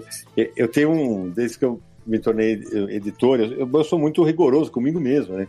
Eu sempre falo que eu não leio nenhum quadrinho, nenhum, não é quadrinho, não leio nada na minha vida. Ou assista uma reportagem, ou ouça alguma coisa que eu não esteja editando o texto na minha cabeça ao mesmo tempo. Uhum. Então é muito comum durante a gravação eu falei, "Repa- peraí, repete isso que você errou a concordância. Isso. É, e o Jeff, o Jeff, o Jeff deve ficar louco, porque até os caras falam, eu sou editor em tempo integral, né, cara? Eu fico, ó, arruma isso. Mas isso- mas isso é- não, essa, essa Ex- fala não tá legal, essa fala é politicamente incorreta, vamos, não vamos, isso é perigoso. Mas é exatamente o que o Jeff disse, Sidão, porque ah, o editor de áudio, ele, nesse aspecto, ele pensa exatamente também como o, o editor de texto. Então, assim, eu prefiro ter um material mais robusto para eu ter seleção, ter o que selecionar, do que você não me dá o material e eu não tenho opção, entendeu? Que é quando a pessoa fala errado e não se corrige, quando a pessoa não refaz uma frase é, ou não, não dá um ponto de corte limpo e ela fala assim: ah, eu queria dizer que tal coisa. Não, queria dizer não, querido, diga, porque vai, vai Diga. ser editado depois. Então, então, ah, eu queria dizer. Não, não, não queira dizer, diga, né? Muitas vezes eu, na- em consultoria, em, em orientação para clientes novos, a gente tem essa dificuldade. E com vocês, a gente nunca enfrentou isso, porque a gente tem excesso, né? E esse excesso é positivo, de material para poder escolher, né? Isso e é muitas ótimo. vezes eu acompanho, eu não participo mais há alguns anos diretamente do processo de edição, porque os editores assumem de uma, de uma tal forma que a minha mão ali, no caso do Confins, por exemplo, ela já se tornou desnecessária. Mas eu acompanho todo o processo de aprovação e tudo mais. É, até mesmo no processo de revisão, ainda vem observações para fazer ajuste fino nisso, e isso é fantástico, porque quem ouve depois não tem a menor ideia de que isso aconteceu e a gente consegue entregar o melhor resultado possível. Mas antes de entrar em algumas curiosidades de bastidor, eu queria puxar aqui o seguinte: é, a, a- a- concepção do, do, do Confins do Universo, né? Porque o podcast é, nasceu, o primeiro episódio foi publicado lá em agosto de 2015. E, na época, Radiofobia Podcast e Multimídia, né, a minha empresa, ainda não tinha muitos clientes. A gente já, já trabalhava com o Jovem Nerd desde o final de 2012. Já estávamos editando também algumas coisas pequenas. O, o Tecnoblog foi o nosso segundo cliente, que a gente começou a edi- editar na época o Tecnocast. E aí, conversando com o Sidão nos eventos e tal, o Sidão chegou a falar pra mim. Eu lembro que, né, não sei em que evento que foi, se foi num anime qualquer coisa que a gente participou, ou se foi numa CCXP da vida, foi pré-CCXP isso, foi antes disso. É, a gente já se conhecia e tal, falou assim, Léo, tô a fim de fazer um podcast, estamos pensando aí, como- vamos fazer junto, como é que é essa pegada e tal. Vamos contar um pouco dessa história de como que foi o, o, a- o conceito, né, a ideia, em que momento, e assim, uma pergunta que é bem legal, eu gosto de fazer essa coisa do transmídia, de um, é, o porquê de um canal que até então era exclusivamente é, texto barra gráfico, né? Resolver apostar também no podcast que é, enfim, 100% áudio, né? Então, é, a história começa, o Samir, como falou, ele voltou pro site em 2011, né? E aí o menino, o Samir, que estava é, que- querendo, sempre inquieto, ele pegava assim, não, vamos, vamos fazer podcast? Ficou alguns meses, eu falei assim, que podcast, Samir? Você tá maluco, velho? Eu não tenho tempo nem pra respirar, velho. Você é louco? Que, que mané podcast? velho? Mídia do futuro, mídia do futuro, gente. Aí, ah, mas ele falava isso. É, a mídia no futuro, não sei o quê, tá, tá, tá. Aí ele me enchia o saco. Ele falava assim, cara, não vou ter tempo, eu não vou ter tempo e tal. Aí ele ficava, mas, eu, eu, pra quem não sabe, eu trabalhei em rádio, né? Então, até por isso, né? É, a facilidade que eu tenho para ser o host e tal. E aqui vai um, um elogio, um mérito do Léo. O Jeff talvez o saiba. Quando a gente começa a conversar, o o Léo fala assim: não, você é um host pronto. Você já vi entrevista tua, você é um host pronto. Você preocupa, você é bom de palco, você fala bem. Aí eu falei, bom, beleza, vamos pensar nessa história. Aí eu falei, ah, vamos gravar um piloto. Aí, velho, assim, o Universo HQ, a gente tem, por características, tem um site jornalístico. é- então, você não vai ter resenha falando, eu acho que. Não, é um texto jornalístico. E no podcast, a gente resolveu é, uma, uma coisa que a gente queria. É o lugar que a gente pode falar, ah, eu, eu, eu vou, ah, eu vou. Então a linguagem vai falar palavrão, brincar. Para os caras verem que, pô, além de jornalista sério, tem caras legais ali, que são muito amigos. E aí começa essa história de gravar, mas ah, o Samir pode contar a história do, do tempo que ele ficou tentando convencer a gente, né, Samir? Ou mais especificamente eu, né? É, porque eu sou, primeiramente, aqui, ó, confins do universo, né? Aham. Aí, galera. Eu, eu sou um cara que eu ouvia podcast, né? E aí, quando eu voltei pro site lá em 2011, como eu falei, uma das coisas que eu comecei a conversar com eles foi pra gente tentar expandir para outras áreas também. E aí, podcast, eu dei uma ideia no começo de podcast, que aí não dava, tá, falta de tempo, tinha que. Tem que ter uma organização diferente para fazer, né? É, é- é- dá trabalho, você tem que se programar, você tem que ter um dia da semana para gravar, você tem que ficar algumas horas se dedicado àquilo, você tem uma pesquisa que tem que fazer antes. Então, não rolou naquele primeiro momento o podcast. Mas eu continuo, não, a gente, a gente tem que voltar nessa ideia, tem que voltar. E aí a gente foi, foi insistindo, insistindo, aí o pessoal começou, não, então vamos ver isso com calma, é, como é que a gente faz, tem que ter que equipamento. Aí eu mandei um e-mail pro Léo aí, que tá conversando com a gente, Sim. troquei uma ideia com o Léo, passei tudo pro pessoal e a gente marcou uma reunião todo mundo junto com o Léo participando. O Léo ouvindo a gente para gravar um É, piloto. é, não, isso foi na gravação piloto, mas aí o Léo deu, mandou um e-mail pra gente, ó, É. tem esses equipamentos aqui que são bons pra ter, instala o Audacity, instala não sei o que. Eu assim, ainda vamos ter que gastar dinheiro, vai se fuder, velho. E aí a gente, aí de- a gente foi é, afinando isso até fazer uma gravação teste, que o Léo participou como ouvinte ali, né, dando as dicas, Uhum. pra gente ver como é que seria a... a- como que a gente é, falaria juntos, né? Como que seria essa, intera- essa interação entre a gente, como é que funcionaria. A gente nunca teve muito problema de interação, mas vai saber, né? Não tinha Uhum. prática de gravar e tal. Sim. E o negócio saiu legal e aí a gente começou a fazer o podcast quinzenalmente. É, e aí, Léo, en- entra um negócio que assim. é, você, você vai me entender. É, para quem já trabalhou em rádio, velho, é, é impossível. Depois que você é picado pela mosquinha, velho, Ah, assim, sim. é maravilhoso, porque assim, aí beleza, a gente lançou em, 2000 em agosto de 2015, a gente chegou na CCXP, o podcast tinha quatro meses e tinha ficado, é, é, foi, é, é, foi exatamente. E aí no ano seguinte que a gente lança a campanha do Catarse, né, Samir? Quando a gente chegou, a Foi em, chegou em 2000, foi em 2017 a campanha do é, Catarse. 17, dois anos depois. É, quando a gente chega na CXP com quatro meses de podcast, o Naranjo vira pra mim e fala assim: não, caralho, tem gente aqui que, que para a gente por causa do Confins do Universo e que você nunca tinha ouvido o Universo aqui. Eu falei, pois é, Nara, o mundo tá assim hoje. A É galera porque- gosta de ouvir. É, porque a, a fala, Ah, você falando. foi CCXP sim, porque foi 2015, até que eu tava... A gente se encontrou, é, todo mundo no stand lá da editora do Lúcio, que eu tava autografando meu livro. Teve a sessão de autógrafos do livro lá e a gente marcou, a gente se encontra todo mundo lá, então exatamente já pra gente se ver, todo mundo já pós, né? Já tendo começado a edição do, do Confins ali naquele. é, Na CCXP de 2015. É isso mesmo. É, o áudio cria uma intimidade com quem tá ouvindo, né? Que é diferente da relação do site. Sim, é- é- e, e além de tudo, né, Samir, como o, o pessoal.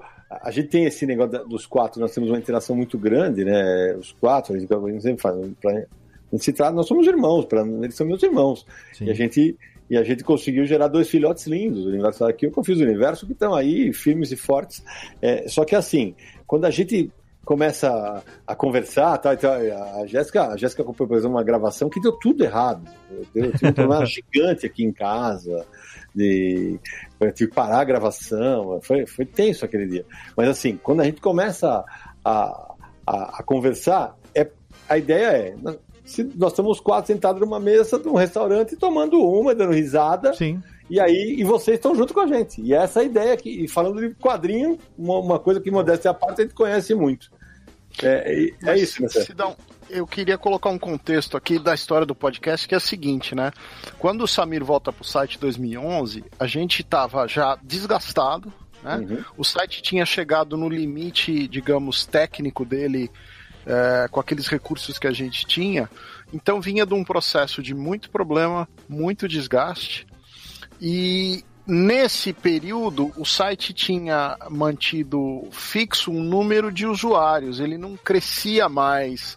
Porque o público novo, ele estava no YouTube, ele estava no podcast, que eram mídias que a gente não estava trabalhando.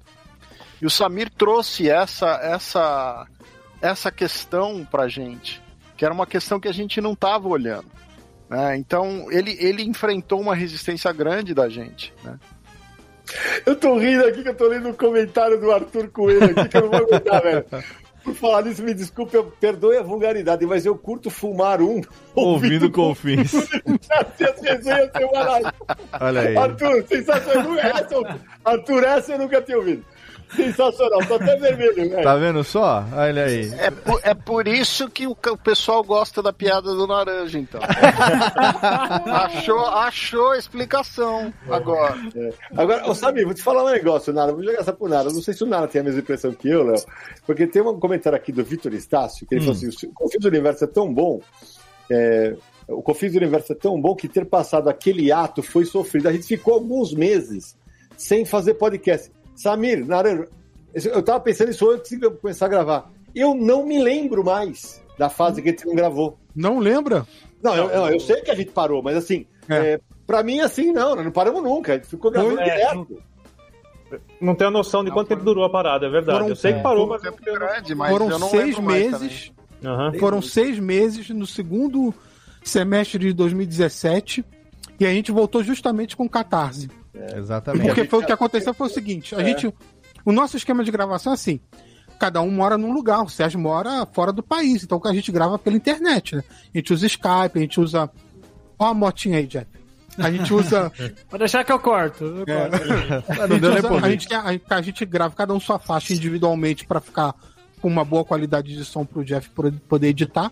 Mas a gente tem convidados, a gente não vai ficar pedindo para todo convidado instalar Sim, Audacity, sim. aprender a usar e tal. Aí não ia dar certo. Então a gente fez uma gravação sobre o filme do Homem-Aranha, De Volta ao Lar. Puta, foi isso. E aí, aquela gravação deu um pau homérico, porque Foi. o Skype tinha mudado ou alguma coisa na API dele que não Ele permitia mais desabilitou, usar. desabilitou a API do Skype. É, e a gravação que a gente usava pelo Skype não estava Aí funcionando. vocês usavam aquele. a- vocês E usavam aquele maldito daquele a Skype Recorder. É, que, isso aí. Que era o único meio de já fazer. perdi, e eu, dete- eu odiava aquilo ali. Falou, não, mas é o que tem, é o que tem, é o que tem. Chegou uma hora que ele foi descontinuado. O Skype bloqueou a API dessa bodega e deu um Exatamente. pau homérico, né? E aí, a gente, a gente percebeu esse problema no dia da gravação sobre o filme do Homem-Aranha, que deu um pau homérico, a gente perdeu a gravação inteira. Uhum. É, acho que tem 20 minutos só da gravação daqui. Sim. E aí a gente falou, fudeu, e agora? Como é que a gente vai gravar? E aí, entre ter que esquematizar uma maneira nova de gravar, e tudo que envolve o podcast, inclusive custo e tal, Foi. a gente teve que dar uma parada pra organizar É, isso. Foi quando entrou o negócio do Catarse, que o Catarse estava entrando com uma nova ferramenta que era o apoio recorrente. Uhum. Eles entraram em contato com a gente para apresentar antes de divulgarem para o grande público, se a gente não queria fazer parte. Aí eu fui pra São Paulo, fiz reunião com o Catarse, participei lá de uma reunião com eles. A gente esquematizou tudo e aí organizou tudo pra voltar com um podcast novo e o Catarse juntos. E aí não parou mais, de 15 em 15 dias, religiosamente, tá lá um episódio. E, isso- e além disso, né, Samir, quando a campanha do Catarse engrena, e até em respeito a todo mundo que apoia a gente, a gente sai de férias e deixa dois, dois episódios gravados. Né? É, a gente deixa pra gravado. quando a gente voltar. É, já- e, pessoal e hoje chegamos num ritmo de, de gravação, né? A gente acertou isso, é, alinhou isso, é, é, realinhou isso, na verdade, há uns quatro meses mais ou menos, né? Que foi quando nós passamos a ter programas em gravados já adiantados, né? Passamos a gravar e editar programas enquanto a gente está, sei lá, editando já o programa que vai ser publicado no mês que vem, né? Então já Ah, é, a gente chegou a ter um período, se eu não me engano, de dois meses adiantados. Dois de- meses adiantados, sim, sim. Eu- chegou nesse, nesse, nesse ponto agora que foi o ajuste e eu tenho. Eu me lembro muito bem disso, porque, obviamente, foi seis meses que não. Seis meses aqui que não pingou, né? Então a gente sabe desse período que eu, eu me lembro muito bem, mas é um período que já passou, até porque agora estamos muito bem obrigados já há muito tempo. Mas uma curiosidade que eu queria falar aqui é o seguinte: é, sempre que me perguntam a respeito de lógico, nos meus cursos, nas minhas aulas e tal, nas, nas lives, eventualmente pergunto assim, Léo, qual a fórmula para fazer um podcast, né? Que, que, tem- que seja bastante ouvido, que dê certo. Até porque o meu tá fazendo 12 anos no ar, então, tipo, não são 12 episódios, né? Então, eu pergunto, como é que você sustenta um podcast durante tanto tempo no ar aí, com tantos episódios e tal? E aí eu, eu falo uma coisa que eu sempre dou o Confins do Universo como exemplo. É, e eu digo o seguinte: que existem duas maneiras de você é, falar de alguma coisa e cativar quem ouve e, e- e- e ressoar na pessoa que está escutando e conseguir né, fidelizar esse ouvinte. A primeira delas é falar daquilo que você gosta. Porque daquilo que você gosta, você fala com paixão. E quando você fala com paixão, as pessoas se identificam. Quem gosta daquilo tanto quanto você, se identifica com isso. A segunda opção é você falar daquilo que você entende bastante. Porque quando você fala de algo que você entende bastante, você fala com propriedade. Então a gente sabe, o ouvinte não é bocó. O ouvinte sabe quando o cara tá falando de um negócio que ele manja e quando ele tá lendo um verbete da Wikipedia. Ouvinte não é burro. Tem muito podcaster que subestima a capacidade do ouvinte. Né? Às vezes você ouve programa, você sabe que o cara não entende lhufas do que ele tá falando. Ele tá repetindo o que alguém disse. Ele tá repetindo o texto de alguém. Ele não tá dizendo algo que ele realmente entende. Então, quando não tem propriedade, não, não ecoa também. O Confins Universo, ele junta as duas coisas.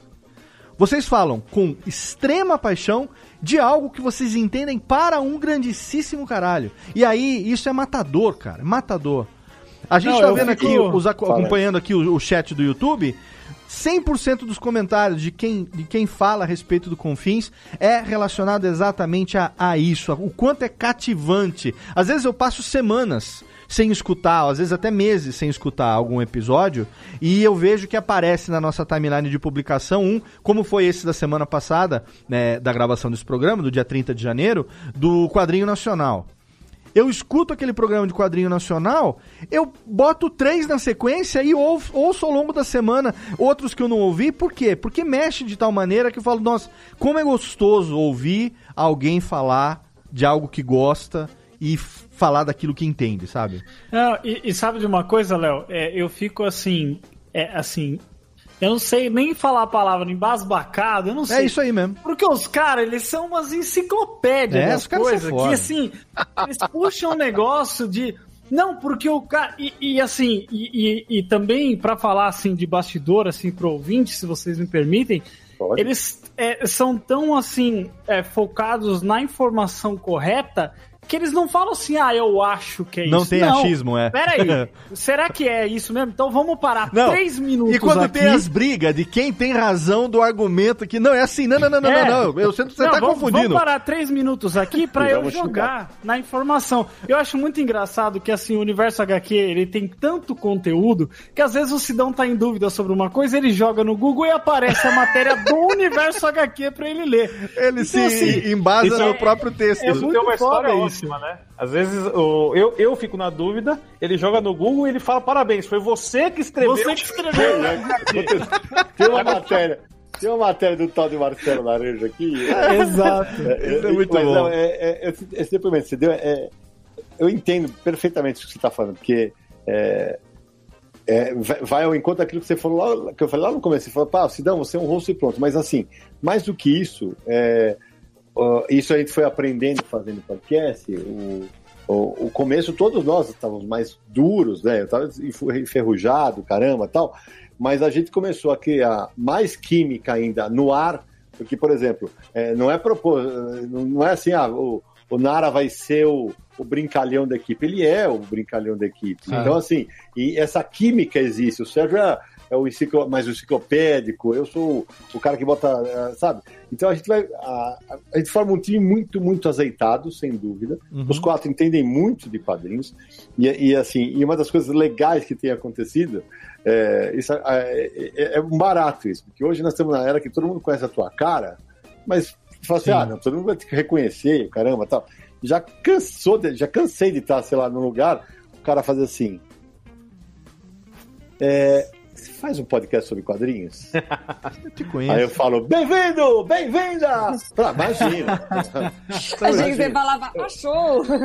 E aconteceu comigo na feira da USP, do livro da USP do ano passado. Se eu não me engano, na estande da Nemo, eu, eu perguntei, "Cadê- você teria o volume 1 desse, dessa série aqui que eu não tenho? Você teria? A pessoa do lado virou e fez assim: Confins do Universo. Eu fiz assim. É muito louco Não é isso, cara, assustador reconhecer isso? pela Ô, voz. ô, ô, ô, Sérgio Zamir, eu acho que ele falou assim: esse livro custa 71 ou 72? 71 ou É, porque, 72. porque a gente enche o saco dele, que ele, ele, fala, ele não fala Olha- 72. Olha só. Ele fala 72. Se pra mim, que sou eh, que sou profissional da voz, que tenho na voz o meu principal instrumento de trabalho, é, ainda é estranho quando eu converso e alguém olha pro lado assim. Eu tenho uma passagem muito interessante que eu tava, acho que um, um ano e não, foi foi pré-pandemia, né? Então foi quando teve aquela exposição do Batman aqui dois anos atrás, 2019, que teve aquela exposição do Foi, Batman, foi. não foi? 2019, né? Aí ligou uma menina da assessoria e tal, eu ganhei dois ingressos pra ir. Eu tava em São Paulo no fim de semana com a minha namorada. A gente foi, chegou lá, ah, os nossos ingressos não tinham sido colocados, a gente não conseguia entrar. A gente não. Enfim, foi uma frustração maluca. E aí eu peguei um Uber na volta pro, pro hotel, né? E eu tava frustradíssimo, né? Ela também e tal.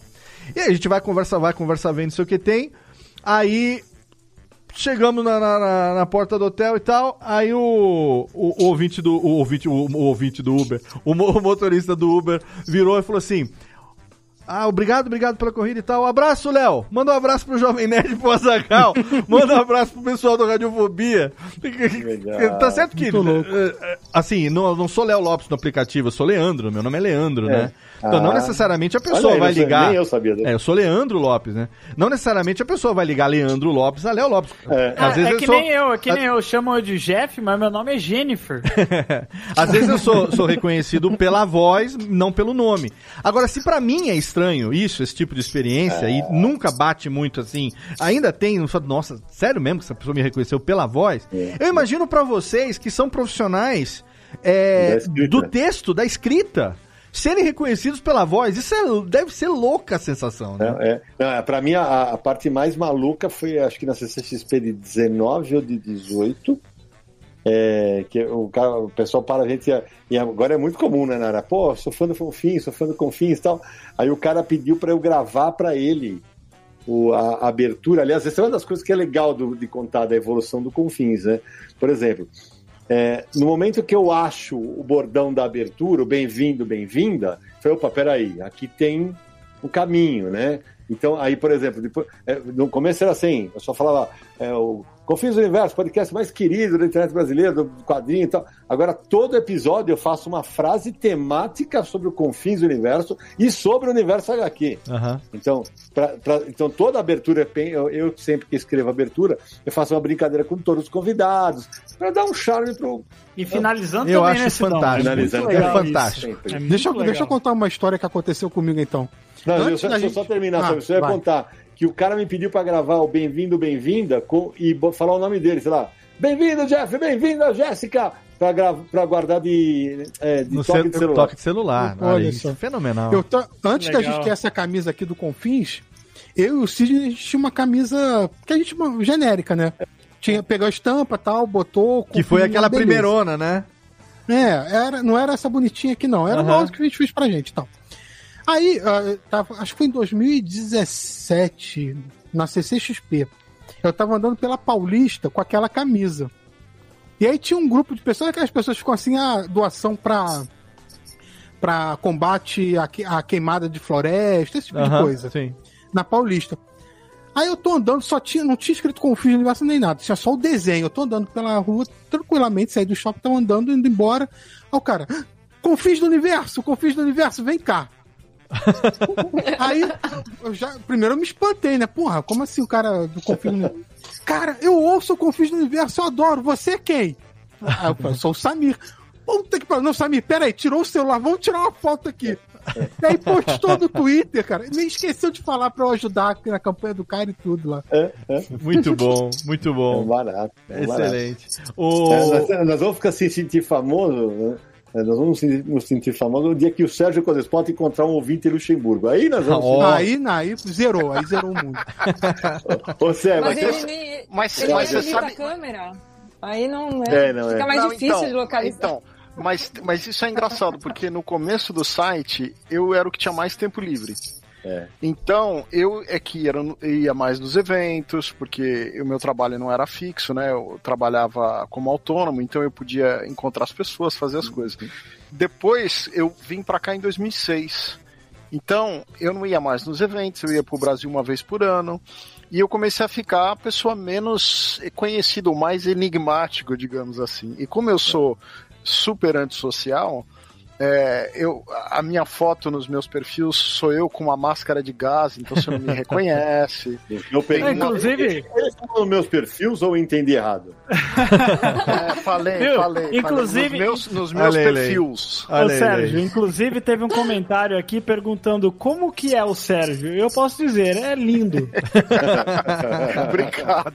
Obrigado. Eu sou esse boneco Smurf azul que vocês estão vendo. Ah, ô, ô, Léo, e tem uma coisa que eu preciso falar que, porra, pra nós, assim, é, acho que no segundo ano do Confins, e isso foi se repetindo, cara, nós temos um podcast que fala sobre um assunto que é um nicho, né? Nicho. Tudo bem, nós somos os especialistas, o caramba tal. Cara, mas nós cansamos de colocar o Confins do Universo entre os podcasts de cultura pop mais ouvidos do Brasil no- na, na semana que é lançado. Sim. Porra, pra nós isso é. Cara, é óbvio, não tem, a gente não vai brigar nunca com o Jovem Nerd, com, sei lá, outros podcasts gigantes aí que estão. a- Mas assim, a gente fala só de quadrinhos. Colocar um podcast de quadrinhos, mas a gente ficou entre os 10. Sim. Falei, caraca, velho. Mas o, o nicho é exatamente é, o ponto positivo, porque em muita coisa, nicho é pejorativo, né? Sim. Na, na, na- sociedade em geral, fala, fala que a coisa que é de nicho quer dizer que é um negócio que é pequenininho, que ninguém vai ver, que ninguém conhece, que só aquele grupinho e tal. No caso do podcast, o nicho é o que a gente quer. Porque é. É. isso que fideliza o ouvinte, né? Então, por exemplo, um podcast como o Universo HQ, como Confins do Universo, que é produzido pelas pessoas que estão por trás de um site como é o Universo HQ. Uma coisa é quando é feito por fã, outra coisa é quando é feito pelos caras que são referência pros fãs. Sabe? É tipo um podcast, sei lá, de tênis, por exemplo, que o Jeff Paiva faz com a, com a Ariane, né, aqui na, aqui na casa, que é, é feito por pessoas que praticam e são jornalistas especialistas do esporte. E é- aquele programa é falado com tamanha propriedade, com tamanha é, é, é, competência por parte de quem faz, que ele se torna referência naquele setor que ele se destina e, e, cara, é incrível o quanto que isso é, significa fidelização do ouvinte, sabe? E vocês percebem isso no, no ranking, à medida que o, o programa sobe de posição, né, à medida que você vê a quantidade de downloads que, que tem ali esse reflexo. E o mais importante de tudo, que o Confins faz isso muito bem. E o Confins, apesar de ser um podcast razoavelmente novo, considerando que existe aí, sei Uhum. lá, é, então vamos completar agora é, 15 anos de existência da mídia podcast, Confins vai fazer 6 anos, mas ele tem no seu DNA uma coisa que é fundamental para qualquer podcast, que é o respeito e o envolvimento com o ouvinte. Isso é fundamental. Sabe, essa campanha do Catarse é, foi tão bem sucedida, está sendo e ainda será muito melhor sucedida no futuro, exatamente pela maneira como vocês respeitam interagem e trazem o ouvinte para dentro do programa. Aqui, por exemplo, a quem que tá fazendo aqui? A Gabi mesmo falando aqui de novo, né? Que já fez amizade com pessoas no meio da rua porque estavam usando camiseta do Confins, né? Falando exatamente aqui é, que a maneira como. Daniele Gonzalez falando que isso faz com que o público se engaje e queira ouvir sempre. É isso. Nós que falamos, se não tiver alguém que queira nos escutar, nós não somos nada. Nós somos uma voz no vento. Né? É a mesma coisa que o texto. Se não tiver alguém que queira ler, são palavras numa folha de papel. Né? E vocês fazem isso com maestria. É um orgulho para mim estar tá, é, nessa parceria com vocês, tão bem sucedida há tanto tempo, e ter o Confins Universo como. Acho que foi o nosso terceiro cliente fixo. E como não editamos mais o Tecnocast, tirando o Jovem Nerd, hoje o Confins Universo é o podcast que a gente edita há mais tempo, é o nosso podcast mais longevo, é. né? Aqui da casa. E que tem um pouquinho também ali do nosso DNAzinho radiofobético também ali no, nos processos, é claro, né? De, claro. de edição, até, de construção. Até porque a Jéssica já participou de gravação nossa. Tem gente que quando ouve editado fala assim, mas caraca, velho, como fica? claro, que o cara fica. Ah. É. ah, peraí. E aí Aliás, sai a frase bonitinha, né? Isso, isso é bom lembrar porque a gente tem a campanha no Catarse e tem várias recompensas. Uma das recompensas é poder acompanhar a gravação do Confins do Universo. É. Então o ouvinte ele entra no Skype com a gente, fica lá três horas acompanhando a gravação. E como a Jéssica já viu aí, a gente tem um é. processo meio caótico de gravação. e aí, quando é, eles, eles, ouvem toda a gravação, todos os problemas que rolam, parte técnica que dá problema, os engasgos, tudo, as paradas. Aí depois eles ouvem o episódio finalizado e falam assim: caramba! Não era mas, aquilo. Cara, não, você, você, ouvindo o podcast, você não pensa que é assim. É, é. é a edição, é o poder da a magia da edição, né? É, a gente só melhora uma coisa que já tá lá, né? Tipo uma escultura. É, você dizer. já tem o material lá ali. A gente só tá dando umas acertadinhas assim em volta. Gente, Porque olha vocês só. são muito profissionais, assim, no, uhum. na organização toda, então. É, não é, eu acho que a bagunça não é um demérito, sabe? Talvez é, naturalize um pouco, porque é, fica tudo tão redondinho na hora que, do programa que vai ao ar, que talvez é, seja uma coisa mais muito exata. E quando a gente está participando junto, vocês tem essas, né, esses atrapalhos, alguém vai procurar alguma coisa, então eu particularmente gostei bastante também. Acho que dá uma humanizada. Sim. É, mas é, é Olha é, só. Mas, mas é, tem, uma é. coisa, tem uma coisa que é interessante, que assim, o Sidney é, é muito expansivo e ele faz muito a brincadeira de colocar todo mundo na, na, na, na roda. Né? Todo mundo participar mais ou menos. E a minha tendência é interromper todo mundo e transformar o podcast num monólogo. Então, é. a, eu, eu tenho que ficar me, me policiando e o Sidney fica, evidentemente, no meu pé. Porra, não interrompe, do host, né? volta. É. é. Né? Acaba, acaba sendo vilão aí, ó. Olha, o é, Sidney, o Sidney, Sérgio, ele é o exemplo vivo daquilo que eu sempre falo. Que é, primeiro, o host tem que ser o cara que não tem medo de pôr ordem na casa. Sim. e vocês são o exemplo os quatro juntos são o exemplo daquilo que eu sempre digo nos meus cursos, que é o seguinte: escolha para sua equipe pessoas que você possa igualmente elogiar e mandar a merda, e elas não vão se ofender com isso. Porque aí, aí a, equipe, a, equipe, matadora é essa, entendeu? Fala, Jéssica. Não, não, eu tava pensando aqui que a, a, agora, né, parando para fazer o ciclo, assim, o ciclo sem fim.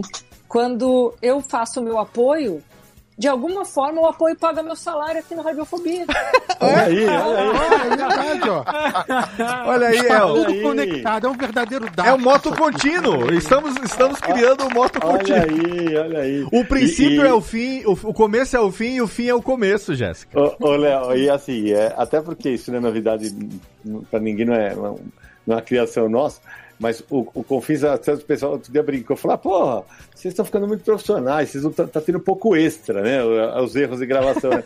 é, te, teve um programa que foi, é clássico, até o ouvinte é o Guilherme Veneziano, ele estava participando do programa, e, e, foi um dia que era cada um tinha que contar, escolher uma história e, e, e aqueles cada um conta uma. E o Naranjo pegou e emendou, terminou e já emendou a segunda. Eu falei, é, qual que é a parte que você entendeu que é, que é pra contar um de cada vez? Ele, não, pera um pouquinho. Eu falei, pera um pouquinho nada, é um de cada vez. Não, mas é rapidinho. Eu falei, é rapidinho o cacete, velho. aí ele pegou e come... ele, ele, não parava de falar, aí saiu Jesus de bicicleta, Naranja. Puta que pariu, Jesus de bicicleta. Caralho. Aí, e aí Jesus lembro... de bicicleta é excelente. Essa, essa eu lembro porque eu tive uma crise de riso. Ele teve um ataque de riso, porque não, eu quase entrei pelo microfone, cara. É, e o, aí, o Sidney é tão foda que... O Sidney é tão foda uh, nesse processo dele de organização das coisas, que ele é, indica o que vai pros extras, dizendo isso vai pros extras. Isso vai pros extras. Então é uma, é uma maneira yeah. dele, é uma maneira dele colocar pro convidado, tipo assim, é, quando alguém errou, alguém fez alguma besteira, é um jeito. Olha só como é a inteligência emocional dessa pessoa. É. É um jeito de dar um esporro e ao mesmo tempo dizer que a pessoa contribuiu com algo no programa que é, vai ser é. usado, entendeu? É aquela, aquele tapa com beijinho, aquele tapinha no é, dói. É. Isso vale inclusive pros convidados, né? Ah, é. que acabou de ir pros Zetos. Pros Zetos, exatamente. Ah. Fez, cometeu um erro aí, não faça de novo, foi pro... Não, é um jeito de dar uma bronquinha, mas elogia ao mesmo tempo. É inteligente. É, inteligente. é legal, é legal isso, né? Porque assim, é, da mesma forma que o Cidão falou, né, de como o, o, os quatro se complementam, eu vejo o quanto é, cada convidado complementa exatamente na medida em que eles querem passar aquela ideia. Então, se é, tipo, tem vários convidados que sempre são recorrentes e tal, mas você, você vê que, que na, na, naquele tema que eles estão falando, eles chamaram exatamente as pessoas que vão adicionar aquele tema e isso é, é uma coisa muito legal. Eu, eu sou muito, eu sou, ah, eu sou, eu sou muito fã daqueles episódios que vocês é, fazem com os editores, né? Por exemplo, o episódio com a Lilia Mitsunaga, assim, foi um negócio que eu assim, cacete, eu nunca parei para pensar Sim. no trabalho de uma letreirista, sabe? E é uma coisa incrível de você de você é, entrar na, no, num trabalho em que as pessoas não estão olhando muito porque não é tanto destaque. Mas, cara, é, é, esse, esse, esse bastidor, essa coisa da produção, vocês fazem um trabalho muito legal de mostrar e dar relevância e, e dar palco para aquelas pessoas que não têm tanto reconhecimento no dia a dia. Isso eu acho muito legal. É, Jeff, é, fico feliz porque, assim, é, a parte da, das pautas, a gente até respondeu a pergunta da Gabi aqui. É, a gente, eu e Samir, eu, somos os que mais sugerimos pautas, o Naranjos às vezes e tal, e assim, a gente tem uma lista de pautas e a gente fica muito atento a coisas quentes. Se aparecer alguma coisa que dá para encaixar alguma coisa, a gente fala, pá. É, e a escolha você se referiu a, a, aqui para quem está ouvindo o podcast, não está no YouTube, a Gabi Lemos perguntou como é o processo é, de seleção dos obrigado. assuntos e montagem das pautas do Confins, né? O pessoal está é mandando aqui as perguntas que a gente já está indo para os minutos finais do programa uhum. e eu, então já o Sidney é na sua já está respondendo a pergunta e já está é. Manda ver. Ex exatamente. Aí, aí, por exemplo, é, a escolha dos convidados, quem, geralmente quem faz sou eu. É, e acho que. Acho não, certeza. Para entrar para o time do Confins, para participar de um programa especial sobre alguma coisa, o cara tem que entender muito. Uhum. E a gente vai caçar, por exemplo, é, pô, a gente fez um programa sobre quadrinho como objeto de estudo, cara. Sabe? Pô, era um programa que tinha tudo para você dormir. É, se fosse, o programa foi espetacular. Foda, muito foda. Foi uma aula. O programa da Lilia Mitsunaga foi, para os nossos ouvintes, foi o melhor programa do ano. A gente fez programa sobre historietas, tim, sobre historietas o quadrinho argentino, chamou o Paulo Ramos, especialista em... Aí fizemos um programa sobre Tintim, pegamos um cara especialista em Tintim. Eu quero destacar um cara... aqui o, o último episódio, foi o último ou penúltimo episódio do ano, que foi antes do, do Jack Kirby, foi o penúltimo episódio do ano, com o Cassius e, e, o Marcelo Del Greco, que eu tive a honra de trabalhar com os dois na época que eu trabalhei é. na JBC e ouvi aquele programa foi demais, tá? Aquela é a enciclopédia do, do, do mangá nacional, né? E aí é, é uma das coisas que eu lembro quando terminou esse programa, é, só eu, só- eu e o Samir que tocamos o programa nesse dia, é, e aí quando os convidados saem, é muito natural. Os quatro, eu, eu falo, porra, hoje eu achei que o programa não vai. Achei que o programa. Eu, eu, eu sou o que. Puta, o programa não vai ficar bom. É, agora, esse aí, no, no dia que terminou, no dia que terminou, eu falei assim, puta, hoje nós demos aula de jornalismo, cara. Foi foda. Puta, quando a gente faz programa jornalístico, de pergunta e de entrevista, que a gente sabe entrevistar. Uhum. E a gente conhece do assunto, se o cara der uma saída pela tangente, a gente volta. Peraí, não é bem assim. Uhum. Não é bem assim. Então, é, acho que acaba tornando tudo Ô, muito, mais rico. Ô Sidão, já teve programas que você pensou, você comentou aí, né, que putz, hoje não foi tão legal. Já teve vo- você e Samir, né, o Samir que participa, né, ativamente aí da revisão do conteúdo e tudo mais quando a gente edita. Já teve algum programa que na gravação, porque isso já aconteceu comigo, algum programa na gravação que você fala, puta, não tá um ritmo legal, o papo tá meio enrolado, não tá rendendo, e que depois da edição vocês falaram, puta, Vários. ficou um programa muito legal. Vários. Vários? Vários. Eu diria que todos. Ah, todos não. Todos, Não, tô brincando. Não, mas, mas, Mas mas tem vários. muito programa, é muito programa. vários que a gente fala, puta, cara. Hoje, até porque Hoje você foi acaba, você acaba influenciado, né, Jeff? Por exemplo, o, dia- esse, o último programa que foi, o de quadrinho nacional, eu tava influenciado porque, cara, a gravação foi um caos, deu tudo errado. Mas deu tudo errado. Acabou, caiu a internet do Samir, meu microfone quebrou, ou um dos convidados não entrava. Aí você começa a falar, puta, vai- isso vai dar uma merda. Vai, dar merda, juntando, né? Vai juntando Vai dar merda. ali. Aí quando a gente viu o final ali, pô, ficou espetacular, porque aí eu, eu comentei com o Naranjo, de conteúdo tá espetacular. Será que a gente vai conseguir? Os meninos vão. Aí ficou, né? Ficou um show, né? Excelente. Deixa eu só responder uma coisa aí da Gabi, que o Léo até fez a pergunta dela sobre a pauta. Aham. A gente, ano passado, por exemplo, a gente pegou no começo do ano, a gente pegou a pauta de todos os dias que o podcast seria lançado e a gente criou, a gente criou não, né? A gente definiu quais seriam os assuntos. Então a gente tinha a pauta do ano inteiro. E aí, à medida que o ano ia avançando, a gente via, essa pauta ainda tá valendo? Ah, entrou o assunto tal que agora tá, é mais importante fazer. Então, de acordo com a oportunidade, tal, a gente substituía alguma pauta. Para esse ano a gente ainda não fez isso, Uhum. mas ah, a gente vai fazer para se guiar também para esse ano todo. Olha aí, excelente. Organização é tudo, né? Uma outra coisa que acontece, Léo, é que, por exemplo, é, eu como não tô mais participando no mercado nacional, né? Eu não tô no Brasil, eu não tô frequentemente não tô lendo material nacional, eu me isento de vários programas. Natural. E, e isso abre um espaço para eles chamarem uma pessoa que pode falar Ah. com muito mais propriedade Sim. Sobre aquele assunto, né? Então também tem isso. Às vezes o Naranjo fala, ó, esse eu também não, não, não, não se vocês tiverem os convidados, eu fico de fora. Ah, mas quando fala de Europa, o, o Sérgio fala hold my beer, né? Porque olha. É isso aí. vamos lá. É, nem, nem é tanto. Eu, eu- eu vou- eu vou confessar pra vocês que se você pegar o quadrinho americano ali dos anos 80, anos 90, talvez seja a minha área de maior domínio até.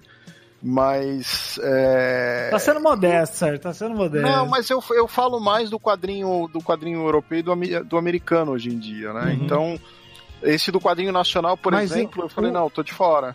Mas é legal que o Sérgio mora na Europa há muito tempo. Então ele tem uma vivência próxima do que está acontecendo lá. Sim. Do mercado tá de lá. lá, né? Como é o costume dos, dos leitores, das editoras. E, então, e tem uma coisa legal, que foi em cima disso que o Sérgio falou, Léo, e, e Jeff e Jéssica, que, que é justamente isso. Além de da gente sempre procurar convidados que entendam do assunto, não sei o quê, a gente tem uma preocupação constante de trazer, por exemplo, é, pessoas novas, novas de idade, que eu digo.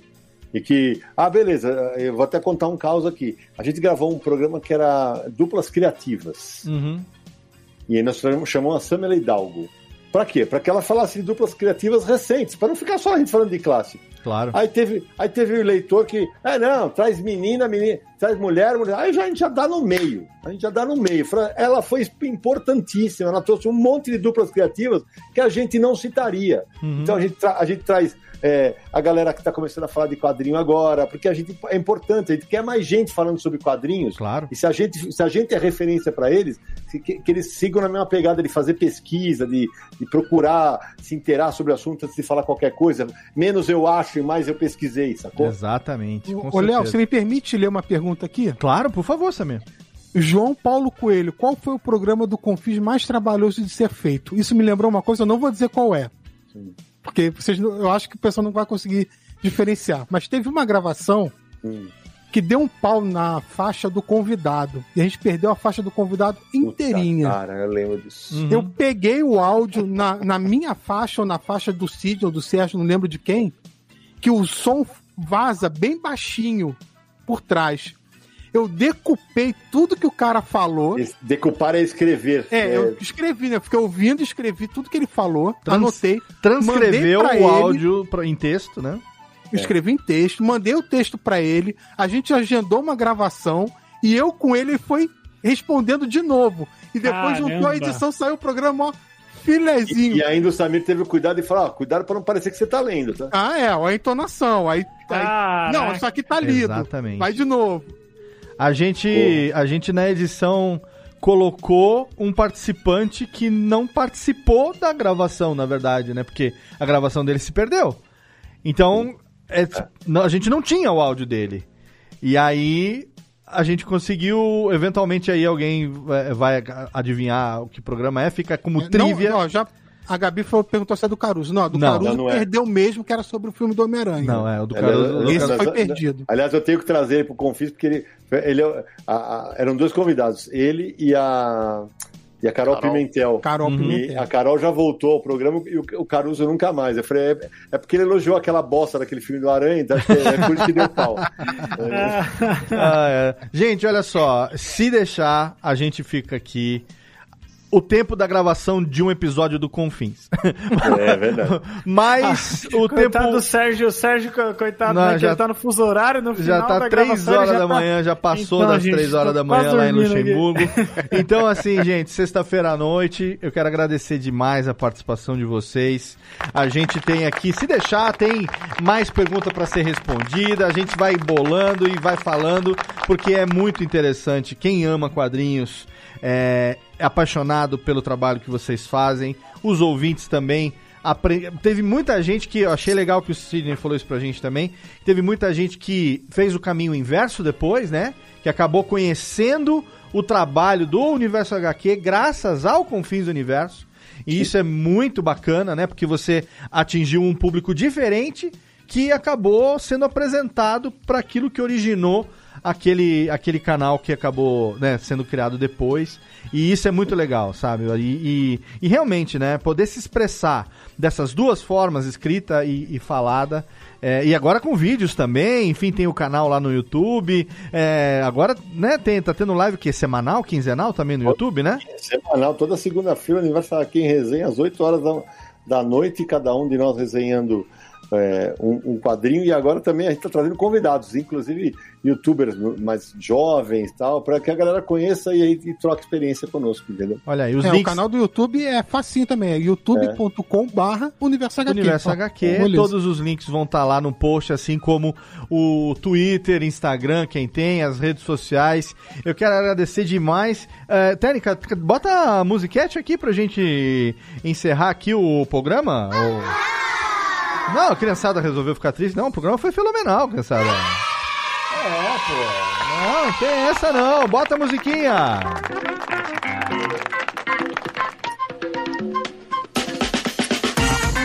Chegamos no final de mais um Radiofobia, sim, o primeiro de fevereiro. O importante é ser fevereiro, não tem carnaval pra gente morrer.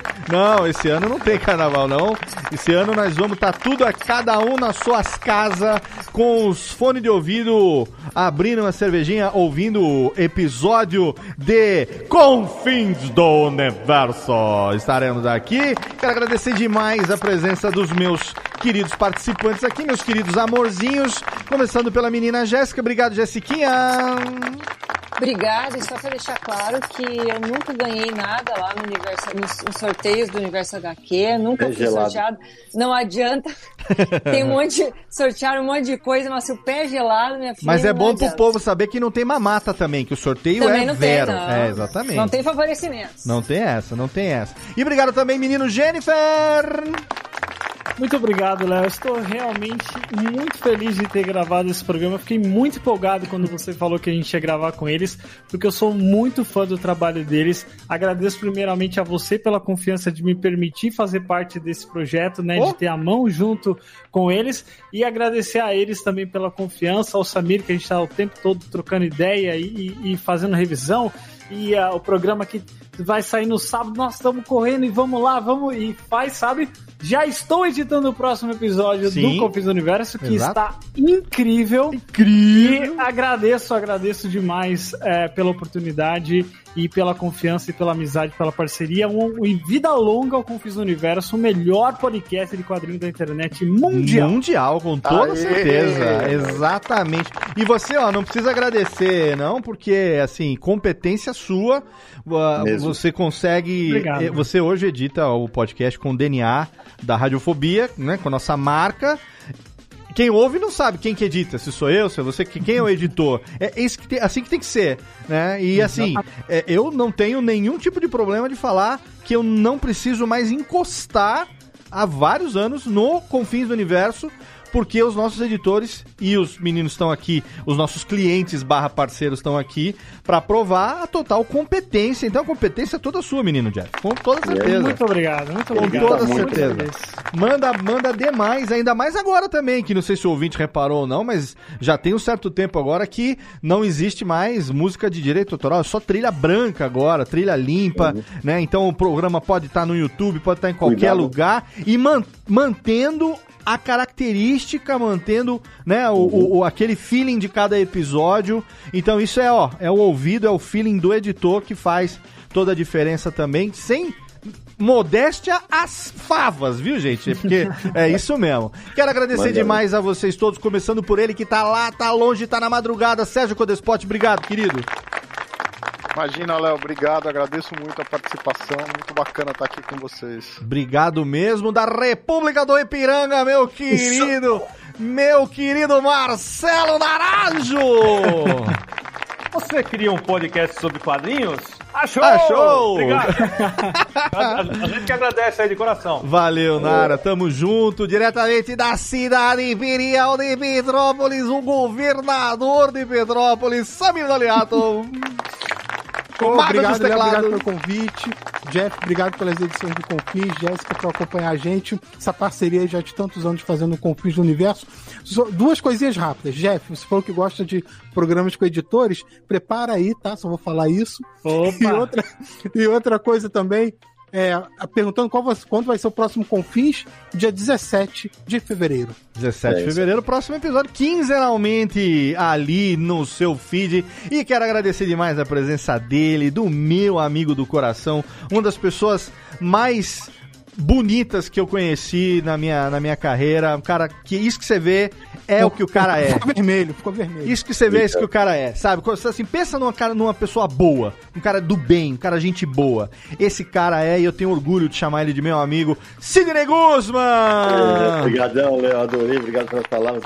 Jeff, é, brigadaço pelo teu trabalho, a Jéssica que acompanha, todo mundo que apoia Confins do Universo. Léo, obrigado pelo convite. Olha as coisinhas que a, gente, a, gente vai.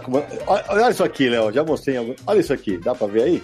Olha. Olha, um carrinho dos confins. Dos confins. É, é, é, o Confins Móvel, cara. Confins Móvel. um, fã, um fã nosso, Jorginho Vilas customizou o carrinho, olha aí. Que legal Caramba. isso. Essa é uma das coisas incríveis que a gente, a gente recebe é, charge, caricatura, é, o, o cara que o, o, manda o cachorro do vizinho que tá latindo. Então, esse carinho que, que os ouvintes têm com a gente e que a gente tá, tenta retribuir nessa forma de, de, de ser expansivo, de botar Sim. a galera na mesa com a gente isso está fazendo a diferença para o Confins do Universo e a gente deve muito também a tua insistência, Léo, de, de ficar junto com o Samir. Vamos fazer um podcast, vamos fazer um podcast, vamos fazer um podcast. E agora o, o bichinho da, do podcast picou a gente e, e até respondendo uma pergunta que foi do Glauber aqui, outra das, outra das vantagens do Confins, Léo, é a seguinte: é uma maneira de nós quatro matarmos a saudade um do outro. Olha aí, exatamente. Especialmente do Sérgio, que tá lá em Que Luxemburgo. tá lá em Luxemburgo. Aê! É isso aí, ó. E, e eu agradeço demais, na verdade, eu é que tenho que agradecer a confiança, né? Ter o Confins do Universo como um dos podcasts aqui da casa e um cliente, um dos clientes mais longos que a gente tem e que a gente. Sabe, tem ali a nossa mão, nosso DNA nessa edição e, e um programa bonito, informativo, divertido, sabe? Porra, é, é, é, é ruim a gente elogiar aquilo que a gente também é um pouco, né, um pouco, um pouco família, um pouco dono, digamos assim, um pouco, né, tá envolvido, mas é muito bom. O que é bom tem que ser elogiado mesmo. E se você aí gosta de quadrinhos e não conhece, vai lá ouvir o Confins do Universo. E se você aí já é ouvinte do Confins do Universo, compartilha sempre rede social, Fale aos quatro ventos, porque é sim o podcast de quadrinho mais foda da garai del mundo. Obrigado, meus amigos. Encerramos mais uma edição do Radiofobria. Obrigado a você. Ra- Radiofobria, falei. Obrigado a você aí que nos acompanhou no YouTube. Você que acompanhou aí mais de duas horas de gravação. youtube.com.br Radiofobia. Ali você acompanha nossas gravações e temos no seu feed programas a cada duas semanas. Radiofobia tá chegando no 300. Obrigado pelo seu download, obrigado pela sua audiência. E estamos aí até o próximo episódio. Episódio, tô botando R em tudo hoje, Cebolinha. Abraço na boca, tchau!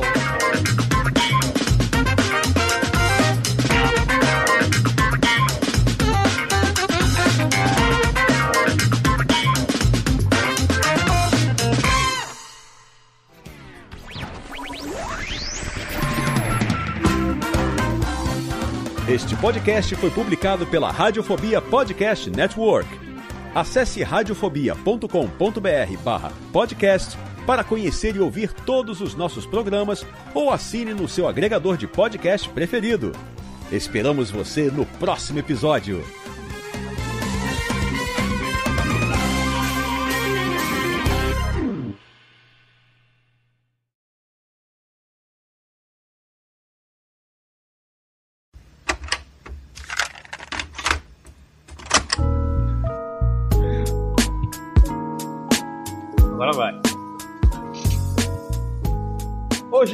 Papo muita alegria. Nós vamos conversar aqui no Radiofobia. o Sidão fica fazendo tipo, mas no fundo ele é fofinho. Ainda mais que nós vai falar de história em quadrinho.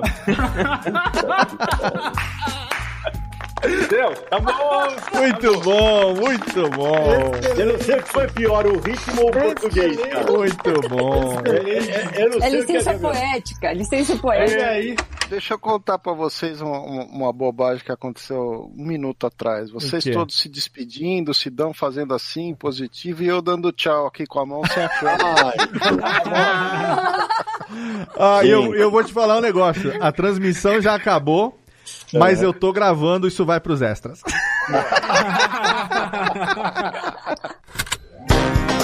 Radiofobia Podcast Multimídia.